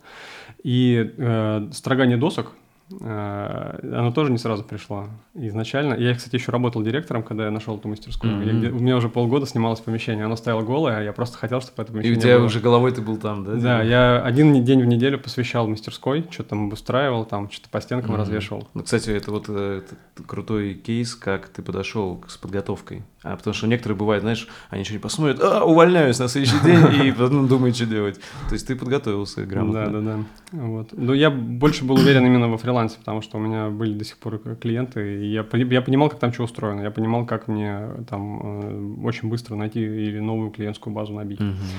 Вот. А, поэтому уверенность в себе, конечно, была какая-то. Так вот, в мастерской я начинал не доски строгать, я хотел делать деревянные изделия на чипу станке. Угу. Вот. И первое, что я купил, это был чипу станок небольшой такой хоббийного уровня. Планировал масштабироваться и развиваться в этом направлении. Но когда я начал работать с натуральным деревом ценных пород, э, это была прям любовь с первого взгляда. Вот это, ну, это сложно. И у тебя как раз эти воспоминания с детства пришли, да? Конечно. То есть ты о них реально мог забыть лет на 10, даже больше. Да, я даже о них серьезно никогда не думал. Я никогда и там вот не думал, ты... что в детстве я занимаюсь столяркой. Я просто приходил к отцу в гараж, брал инструменты, какие были там, э, даже слесарные, возможно, для обработки mm-hmm. дерева, и что-то делал там. Я самокат себе первый деревянный сделал. Круто. Видишь, это очень круто. То есть, ну смотри, но потом на какой-то период жизни ты забыл об этом? Да, да, да, конечно. Это очень круто, потому что э, вот у меня похожая вещь, что я в детстве, когда снимал ролики, вот у меня появилась первая камера, блин, жалко, у меня сейчас нет, она в другой квартире, я бы тебе показал. Э, сначала появилась у моего друга, одноклассница, одноклассника, мы начали снимать смешные ролики, потом вот у меня появилась. И, соответственно, я всегда чувствовал в этом кайф, но никогда не думал, что это может что-то серьезное произойти, понимаешь, да? Ну, Естественно, да, да, потом да, я такой, как по классическому пути. Вот, наверное, похоже, как у тебя вот и с деревом, и с художественным. А потом пошел по пути, типа там, я тоже инженер по образованию, поработал на заводе, потом начал изучать программирование, угу. ушел в программирование и понеслась. А ты же тоже на ЧПУ работал? Да, э, на этом, ну, у меня этот газобетонный завод угу. был. Я сначала поработал, меня в разные цеха посадили, чтобы я узнал, я инженер же, мне надо было посидеть там, да. а, то есть где режутся кирпичи, где... А, зреет э, сама масса, которая потом на кирпичи mm-hmm. режется. Э, и, а потом уже я стал инженером. И, и там я быстро понял, что это не мое, и потому что там надо было, бывало, посидеть по 12 часов, просто все, ничего не ломается, ты сидишь и сидишь в интернете. Mm-hmm. У меня был старший инженер, вот парень, который на пару лет меня старше, и я. И мы сидели, могли просто... Я в это время начал изучать программирование так далее. Похожая тоже история. Я когда на мебельном производстве работал, я а, как раз-таки тогда и начал изучать графический дизайн. Вот, было свободное время, надо было сидеть ровно там до конца рабочего да, дня. Да, да, Меня это всегда бесило, да, короче. Да. И начинаешь параллельно заполнять свое пространство. Потому что в, на какой, в какой-то период времени ты уже начинаешь так быстро все делать, по накатанной, что у тебя освобождается огромное количество времени. Есть такое. И знаешь, что тут важно, мне интересно обсудить? А, что ты выбрал именно дело и ремесло руками. А, то есть, потому что ты бы мог, у тебя же была вот эта развилка, ты мог бы сделать мастерскую, поставить комп угу. и, допустим, визуализацией заниматься. Но да, ты выбрал конечно. именно тем, что руками. Вот можешь описать вот это тоже ощущение, почему ты решил именно руками? Вот спасибо, делать? что ты вообще на эту тему вернул нас, потому что вот а, к вопросу еще возвращаясь к моей дизайнерской работе, когда я занимался архивизмом этим, мне всегда не хватало э, получить в конце артефакт. То есть ты заканчиваешь продукт, но ты как будто бы не ощущаешь его результат. Он слишком виртуальный. Ты просто делаешь картинки. Я понимал, что эти картинки дорогие, за них платят деньги, но постоянно присутствовало какое-то ощущение, что э, а за что, в общем-то, я сейчас деньги получил? А где, а где продукт моей, моей деятельности? Я вот тут неделю без, без, без сна провел, и, и это просто вот эти вот картинки. Вот. Понятное дело, что там с проектом, с описанием, со всем прочим но э, я никак не, про, не прикладывал руку к конечному результату. И часто в конечном результате за счет экономии там, средств э, э, исполнитель э, довольно-таки сильно искажал то, что я закладывал туда. И для меня было принципиально важно и очень хотелось э, полный цикл производства самостоятельно делать, чтобы в том числе был, и были, были работы своими руками. То есть сейчас я начинаю с эскиза, нарисовал эскиз, полностью смоделировал в 3D, сделал чертежи, пошел и сам сделал так, как мне это надо. И... Это очень круто, да. То есть ты все этапы прошел. Да, и я сейчас вот этого получаю какое-то немыслимое удовольствие, а параллельно у меня происходит еще один продукт, который я загружаю на суд аудитории, и кто-то это еще даже смотрит, и вообще кайф. Это я не знаю. Безотходное производство. Я это называю. Да, отходов, конечно, много. А, в контенте, да. Да, тут э, э, мне очень резонирует то, что ты говоришь, и потому что меня тоже в какое-то время, скорее всего, знаешь, если бы я выбрал, выбрал бы путь ремесленника-программиста, э, возможно, этого не было бы. Но я достаточно быстро понял, что все-таки я там быстро уперся в тупик, и есть программисты mm-hmm. гораздо круче меня. Э, и вот поэтому там начало потом переходить все в сторону бизнеса, где уже управленческой. Э, и потом меня, вот что меня очень сильно гнобило, наверное, можно такое слово сказать, что в основном уже потом, во-первых, это и так IT, угу. то есть и так все с компьютерами связано а во-вторых, ты еще и не создаешь уже, то есть ты уже не программист, и у тебя вся деятельность супер виртуальная, у тебя виртуальные разговоры, виртуальные, э, виртуальные дела, вирту... ну то есть дел тогда полно, но это все э, виртуально. И вот когда я начал видео заниматься, с одной стороны, можно сказать, это что же виртуально, ты ролик делаешь, который картинки, вот как ты сказал. Но для меня я тут вижу как раз большую разницу в том, что компьютеры по-прежнему я как любил, так и люблю, и это вот теперь, по сути, занимает, наверное, ну, наверное, все-таки, если честно, будет две трети рабочего времени. А другая треть – это все ковыряния в железяках. И вот тут я чувствую этот физический плюс, если это работа в команде с актерами там или где-то съемки, угу. или вот подкаст, это еще и с людьми, что я тоже очень сильно люблю. И получается для меня вот это вот совпало. То есть э, да. я понимаю, что то есть я всегда любил и техническую часть, и вот железяки мне всегда нравилось, то есть с детства мои любимые конструкторы, все это мои любимые игрушки были. Не машинки, именно конструкторы. Э, и третья часть – люди, потому что мы всегда люди были, несмотря на то, что у меня большая часть интровертная, мне всегда было интересно глубокие разговоры именно. Э, и люди в целом меня вдохновляют сюда. Mm-hmm. Поэтому вот тут как-то у меня совпало все это. И я вот в видео и киноиндустрии вижу вот эти вот совпадения, что меня сильно вдохновляет. Ну, круто, а конечно. в IT вот тут реально все перешло на стадию, что ну все максимально максимально вот обезжизненно. То есть, как сказать, Э, человечность из всего выжимается. То есть я по-прежнему уважаю IT, э, и мне это нравится. Я вижу много хорошего, что IT делает.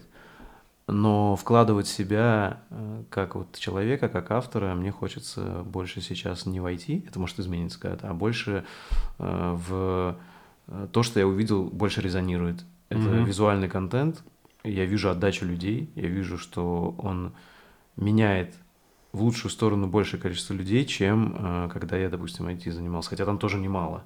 То есть мы тоже влияем ну, и, и по-прежнему влияем, если вот взять там Love School на большое количество людей. Но вот тут я увидел, что еще на большее количество людей могу влиять. Да, Наверное, да. для меня вот это вот. Ну, это круто же, правда? Это, конечно, круто. Вот. И я, кстати, по поводу видео контента не чувствую, что оно это какое-то виртуализированное и неосязаемое. Угу. Я к своим роликам отношусь как к полноценному продукту, который параллельно или, или дополняет угу. то, что я сделал руками. Вот, и от этого тоже получаешь удовлетворение. И тоже такой парадокс, вроде как я уходил в мастерскую, чтобы уйти от людей. Ага. Я хочу работать один, я не хочу... Мне всегда... Ну, сейчас очень часто пишут, э, можно ли там в команду. Под мастерием. Типа. Под мастерием, да, угу. да, да. Я думаю, у тебя такое же бывало. Угу. Вот. А, и я не хочу делегировать даже ничего из этого процесса. Я понимаю, что команда решает, и я бы был гораздо более э, плодотворным, но я хочу работать один. И вот, э, вот это вот затворничество, оно по сути противоречит тому, что мы-то работаем на аудиторию все равно. И mm-hmm. нам важно, чтобы эти ролики смотрели. Потому что когда первый раз получаешь благодарность за ролик, когда ты кому-то реально помог, и человек пишет тебе искренне слова благодарности, и ты понимаешь, что твой продукт, э, твой творческий продукт кому-то вообще нужен, ну, это другой уровень ощущений и кайфа. Mm-hmm. Это важно, круто. Да, и мне, знаешь, как раз ты сам под, под, под, к этой теме подошел, вот насчет команды. И у тебя, как я понимаю, сейчас вот жесткий такой принцип работать одному. Mm. Просто у меня, смотри, у меня, когда я перегорел, можно так сказать, вот всем вот э, этим бизнесовым бизнесом, то есть uh-huh. там постоянно созвоны, куча народу, э, в плане, это все было у меня тоже виртуально, потому что IT-бизнес у нас полностью удаленный, но дофига суеты вот этой э, бизнесовой именно. Э, типа договора, документы и переговоры в основном, и решение проблем. А, то когда я этим перегорел, то мне очень реально захотелось. Я чувствовал, что да, это моя душина, это мой уютный YouTube канал, где я прихожу, mm-hmm. типа, и делаю все как хочется, потихонечку и так далее. А, но вот сейчас я прихожу все чаще к мыслям, что, возможно, этот период у меня то есть это не то, что заканчивается, а возможно параллельно я уже готов начать работать в команде, потому что я понимаю, что какие-то вот вещи именно Э, большие, э, действительно гораздо лучше получится сделать в команде. Ну, если, есть, ты, если мы говорим про кино, да, вот про, да тоже там, кино. там без, команд, с командой без не справишься. Нельзя, У да, тебя да, в твоем да. случае даже элементарно, ну, со статичной камеры кино не снимешь. Как Конечно, бы, да. Очевидно. Вот, вот поэтому а... вот я начинаю думать, что я, наверное, то есть я вижу в этом плюсы своем, то есть YouTube, наверное, так и может остаться вот таким ремеслом, mm-hmm. а вот если рассматривать кино и, и все, что киноиндустрию, то тут и, я думаю, и даже круто в команде. Вот. А у тебя нету пока каких-то таких мыслей и вообще? Постоянно появляются, потому ага. что я на самом деле не вывожу тот, ту нагрузку, которая сейчас э, валится, вот. но я пока не очень представляю, как это, может, ты подскажешь, как э, можно делегировать это, потому что э, у меня весь процесс – это общая цепочка, то есть я, по сути, делаю видео про то, как я делаю какое-то изделие. Угу. Это последовательность четкая по съемке, вот. Потом ты должен на монтаже собрать, обратно собрать из этих кусочков видео техпроцесс, как ты это делал. Возможно, местами там тебе нужно для логики переставлять это все. И, mm и человек должен... Э, то есть кому делегировать? Оператор э, – это слишком долго. То есть если ты какой-то клип снимаешь или ролик э, один съемочный день, uh то изделие ты, может быть, будешь делать два, две недели. uh И съем, камеру там включаешь раз в час. uh То есть получается, ты там оператору заплатишь за это. Ну за да, это, больше. Да, да, да. да. А, второй момент – монтажер человек должен полностью быть погружен в техпроцесс. И желательно, чтобы он тоже присутствовал и видел, что там да, происходило. Да. Потому что бывают сейчас такие планы, где сразу не поймешь вообще, откуда этот кадр вылез. Да. Вот. Э, и, и тут, так далее. Да, у меня такие же мысли, скажу тебе. Смотри, у меня пока... Сейчас я опять один, уже угу. больше года, года два уже, наверное, один. У меня был период, что где-то почти год э, мне помогал монтажер и только по подкастам. Угу. Потому что подкасты, я вижу, что монтировать их ну, реально несложно. А, просто это долго.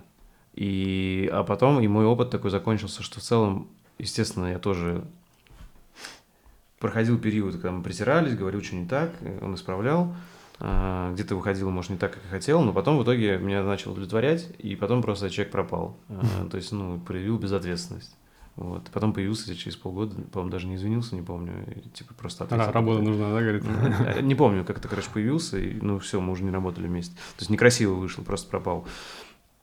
Э, и после того, как я вернулся опять, вот начал и подкасты, то есть mm-hmm. ролики, которые короткие, я всегда сам делал, а подкасты вот на год где-то отдавал. И сейчас я их опять делаю, но при этом я точно не прочь их опять отдать. И сейчас, наверное, у меня больше все-таки вопрос, наверное, вот то, что кризис до сих пор еще идет, и до 2000, до февраля 2022 mm-hmm. э, я чувствовал, что все очень стабильно, и Э, я спокойно мог э, просто на тот период, вот, как раз это, наверное, совпало, э, полгода, наверное, прошло, как оператор ушел, ой, монтажер, монтажер, и я и, и не стал искать вот эти ближайшие mm-hmm. полгода, но думал, что надо найти. А когда начался кризис, я точно решил, что нет, сейчас я уже не буду искать. И вот у меня по-прежнему этот период идет, и, наверное, сейчас вот, я надеюсь, начинает выход какой-то в плане уже более стабильности какой-то. И я думаю, что если все-таки опять все вернется на стабильные часы, что я почувствую эту стабильность, то я бы точно взял опять помощника монтажера. А, вот, я об этом обязательно сообщу, когда это будет. Но пока я чувствую, что этой стабильности еще нет до конца. Сейчас, да. И сейчас мне проще действительно самому. То есть я действительно растяну процесс, mm-hmm. я буду э, учить человека, то, что того я учил, я на это время потратил. Угу. Я буду э, проверять и на это время тратить. И мне действительно сейчас проще самому быстро. Это быстрее просто получится и эффективнее. Да, а вот э, если уже действительно опять пойдет такая стабильность, что есть лишние деньги на найм помощников, тогда я это сделаю. Как-то так я это вижу. Поэтому тут я больше как вижу, что в любом случае ты в человека вкладываешься, и я все-таки верю, что можно найти человека, который может делать не хуже, а то может и лучше тебя. Э, и лучше как раз-таки найти Конечно. того, кто круче тебя будет делать. Конечно, есть очень А, клевые к- контент-мейкеры. Да, да, да. И вопрос только вот все-таки тут финансовый вопрос вот Да, для меня. да. э, Для меня тоже, очередь. на самом Вот, деле. Потому да. что у меня очень много расходов по мастерской и так. Потому что, в принципе, я с мастерской полностью в ноль ухожу на данный Да. момент. Э, Когда отключили монетизацию, это был достаточно такой существенный удар, на самом деле. Потому что э, планов было много интересных, вот, но они немножко Да, стали скромнее, потому что все-таки лишаешься полноценной зарплаты, можно Да, сказать. да, потому что, да. да. Можешь какой-то небольшой вот краткий экскурс вообще в столярное дело э, объяснить вот такому участнику, как я, э, что он из себя представляет вообще, с чем ты работаешь, какие твои основные инструменты? Ты говорил там станок ЧПУ. Да, столярка – это такое довольно-таки древнее ремесло. С деревом люди работают. Прям, наверное, это один из первых материалов, с которым э, обезьяна взяла палку в руки, как мы помним. Вот.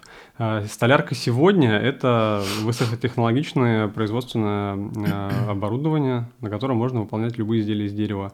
А, к сожалению, столярка сейчас не востребована в массовом рынке, потому что на смену пришли более дешевые композитные разные материалы, плитные материалы. Мгм. ДСП, они заполонили все дома. Их легко делать, они дешевые, легко в сборе. Ну, то есть дерево это больше как элитная штука? Да, да? столярка это э, столярное де- изделие, это э, очень трудоемкий процесс. То есть э, сколотить стул из э, МДФ или сделать его из э, дерева со всеми технологиями это принципиально разные вещи.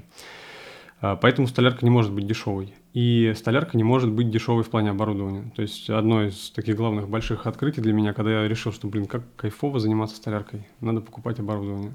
И ты сталкиваешься с тем, что его надо много, и оно действительно очень дорогое. Это как с видео, даже чем-то Да, дороже да, еще. да. Вот сколько вот вот станок, допустим, стоит? Слушай, ну вот э, я думаю, что сейчас у меня оборудование в мастерской стоит, ну, миллион на два с половиной примерно. Мгм. Где-то так. Не меньше. Ну, то, есть, допустим, вот смотри, а вот э, лазер, вот что самое дорогое, можешь сказать? Мне? ЧПУ станок сейчас. Вот сколько он стоит, интересно? Понятно, до кризиса и сейчас, может, дороже? гораздо? Давай так э, округленно скажу, в районе 800 тысяч рублей. Мгм. Понял. Это вот, Вот. самая дорогая штука, А, да? Всё. да, пожалуй, это самая дорогая, которая сейчас. А вот есть эти у меня. лазерные вещи? Лазер, лазерный у меня небольшой, поэтому он подешевле. Она дешевле, да? Да. Вот. Понял. Ну да, это реально не дешево, мягко говоря. И это очень сложно, то есть, потому что когда ты работаешь с деревом, это материал живой, он э, имеет свойство деформироваться со временем, он э, набирает влагу, отпускает влагу, Мгм. поэтому э, нужно обязательно понимать технологию, иначе твое изделие развалится Мгм. после первого же сезона какого-нибудь отопительного. Вот. И э, столярку сложно продавать. Вообще, в целом, на самом деле, если э, с нуля начинать столярный бизнес, это э, не очень простой путь. Мгм. Это надо именно болеть этим делом и понимать, что ты делаешь. Если Кстати, у тебя э, извини, просто идея для стартапа, да, говори. э, извини, что перебил просто, да, что мне иначе интересно стало, что вот ты изучал э, как раз-таки э, нашу историю, культуру вот э, зодчества деревянного. Это же может во многом быть вдохновением, наверное. Вот я, допустим, был просто в Великом Новгороде, был Мгм. в Витославлице, вот, э, где вот А, это да, деревня конечно. Еще Вот. даже в школу, в, в школе на экскурсии Да, ездили. я просто впервые вот был сейчас, Ага. вот э, месяц назад, и меня очень впечатлило, и я к тому, что там я тоже послушал экскурсовода, как раз таки вот о том, что ты Мгм. говоришь, дерево это такой прихотливый материал, что вот э, надо за ним ухаживать. То есть мне интересно, э, как-то можно взять что-то из нашей, из нашей истории какие-то для современного столярного дела опыт, или совершенно все по-новому сейчас? Конечно. А, Этот опыт, он годами формировался. По сути, а, технологии, именно столярные, классические, они не меняются. Они до сих пор такие же аутентичные. Меняются только инструменты Мгм. и станки. Стало проще технически это выполнить, но технологические изделия практически такие же остаются. Смотри, Тем- а у тебя есть э, какие-то мысли, может, ты уже сделал там построить дом, например, нет? А, Э, свой? У меня были, опять же, мысли построить дом, но а, мой горизонт планирования немножечко Сузился. сдвинулся, Да, да, да. сблизился, и мы даже остановили эту, э, этот проект на моменте поиска земли вообще. Ага. Вот, И- просто вот если бы ты стал строить, ты бы деревянный стал или нет? Строить Нет, да? нет. Я бы строил, наверное, из пеноблока или что-то такое. То есть э, столярку ты видишь больше как вот э, фурнитуру и э, мебель, да? В чем- наполнении, да. Кем ты себя видишь, э, знаешь, в старости, э, в плане вот все-таки еще на, на пенсии, грубо говоря, э, ты как такой э, независимый автор-художник, знаешь, с именем, э, у которого есть там пласт твоих работ, которыми ты Мгм. гордишься, и, соответственно, ты можешь еще и на пенсии что-то продолжать делать. Или все-таки, может, какой-то медийной личностью, который, знаешь, там, не знаю, ты, можешь курсы будешь продавать, ездить, э, по то, как делать. То есть, как, вот мне интересно, путь ремесленника, в твоем понимании, куда приводит в старости? Вот. Тебе бы хотелось с кем быть? Не знаю. Это очень хороший сложный вопрос, но я, к сожалению, прогнозировать не могу, mm-hmm. потому что я не исключаю того, что, возможно, через какое-то время мне опять все это надоест, и я двинусь в другом направлении. Mm-hmm. Вот, опять же, взяв с собой багаж того, что я получил здесь, это опыт действительно очень хороший, в том числе и общение с людьми, и посмотреть на все это с другой стороны. А, я думаю, что все возможно, но мне почему-то видится, что это будет где-то на берегу моря с Мольбертом. Что-то попроще. Нет у меня амбиций, а, известности и прочего. Их у меня нет, и я к этому не стремлюсь. И мне, как мы уже говорили, некомфортно, когда кто-то там узнает меня, например. Ну, то есть на данный момент прожить, э, грубо говоря, вот следующую там большую значительную часть жизни – в виде пути художника, который создает какие-то авторские работы, это для тебя видится прям вообще отличный вариант. Да, конечно. Но я думаю, что в любом случае, чем бы я ни занимался, примерно в такой же концепции э, будет происходить вся моя жизнь. Вот. Я не хочу видеть какую-то конечную точку, мне нравится путь. Ну и последний вопрос. Если зрителям понравится этот подкаст, и они не знают, где за тобой следить, то где? В Ютубе. Ага. Канал Гордон, просто Гордон. Все, супер. Спасибо тебе большое. Что Спасибо тебе. Время. А, было очень приятно с тобой пообщаться. Взаимно. Спасибо. Спасибо за внимание. Если вам понравился выпуск и вы хотите внести свой вклад в продвижение подкаста, то, пожалуйста, поделитесь им с друзьями, оставьте отзыв в комментариях и подпишитесь на него в удобной вам площадке. Также вы можете поддержать подкаст, став моим патроном по ссылке boosty.to slash Ник Чернобаев и получать полные версии подкастов и доступ в закрытый чат единомышленников. Всем спасибо и всего доброго.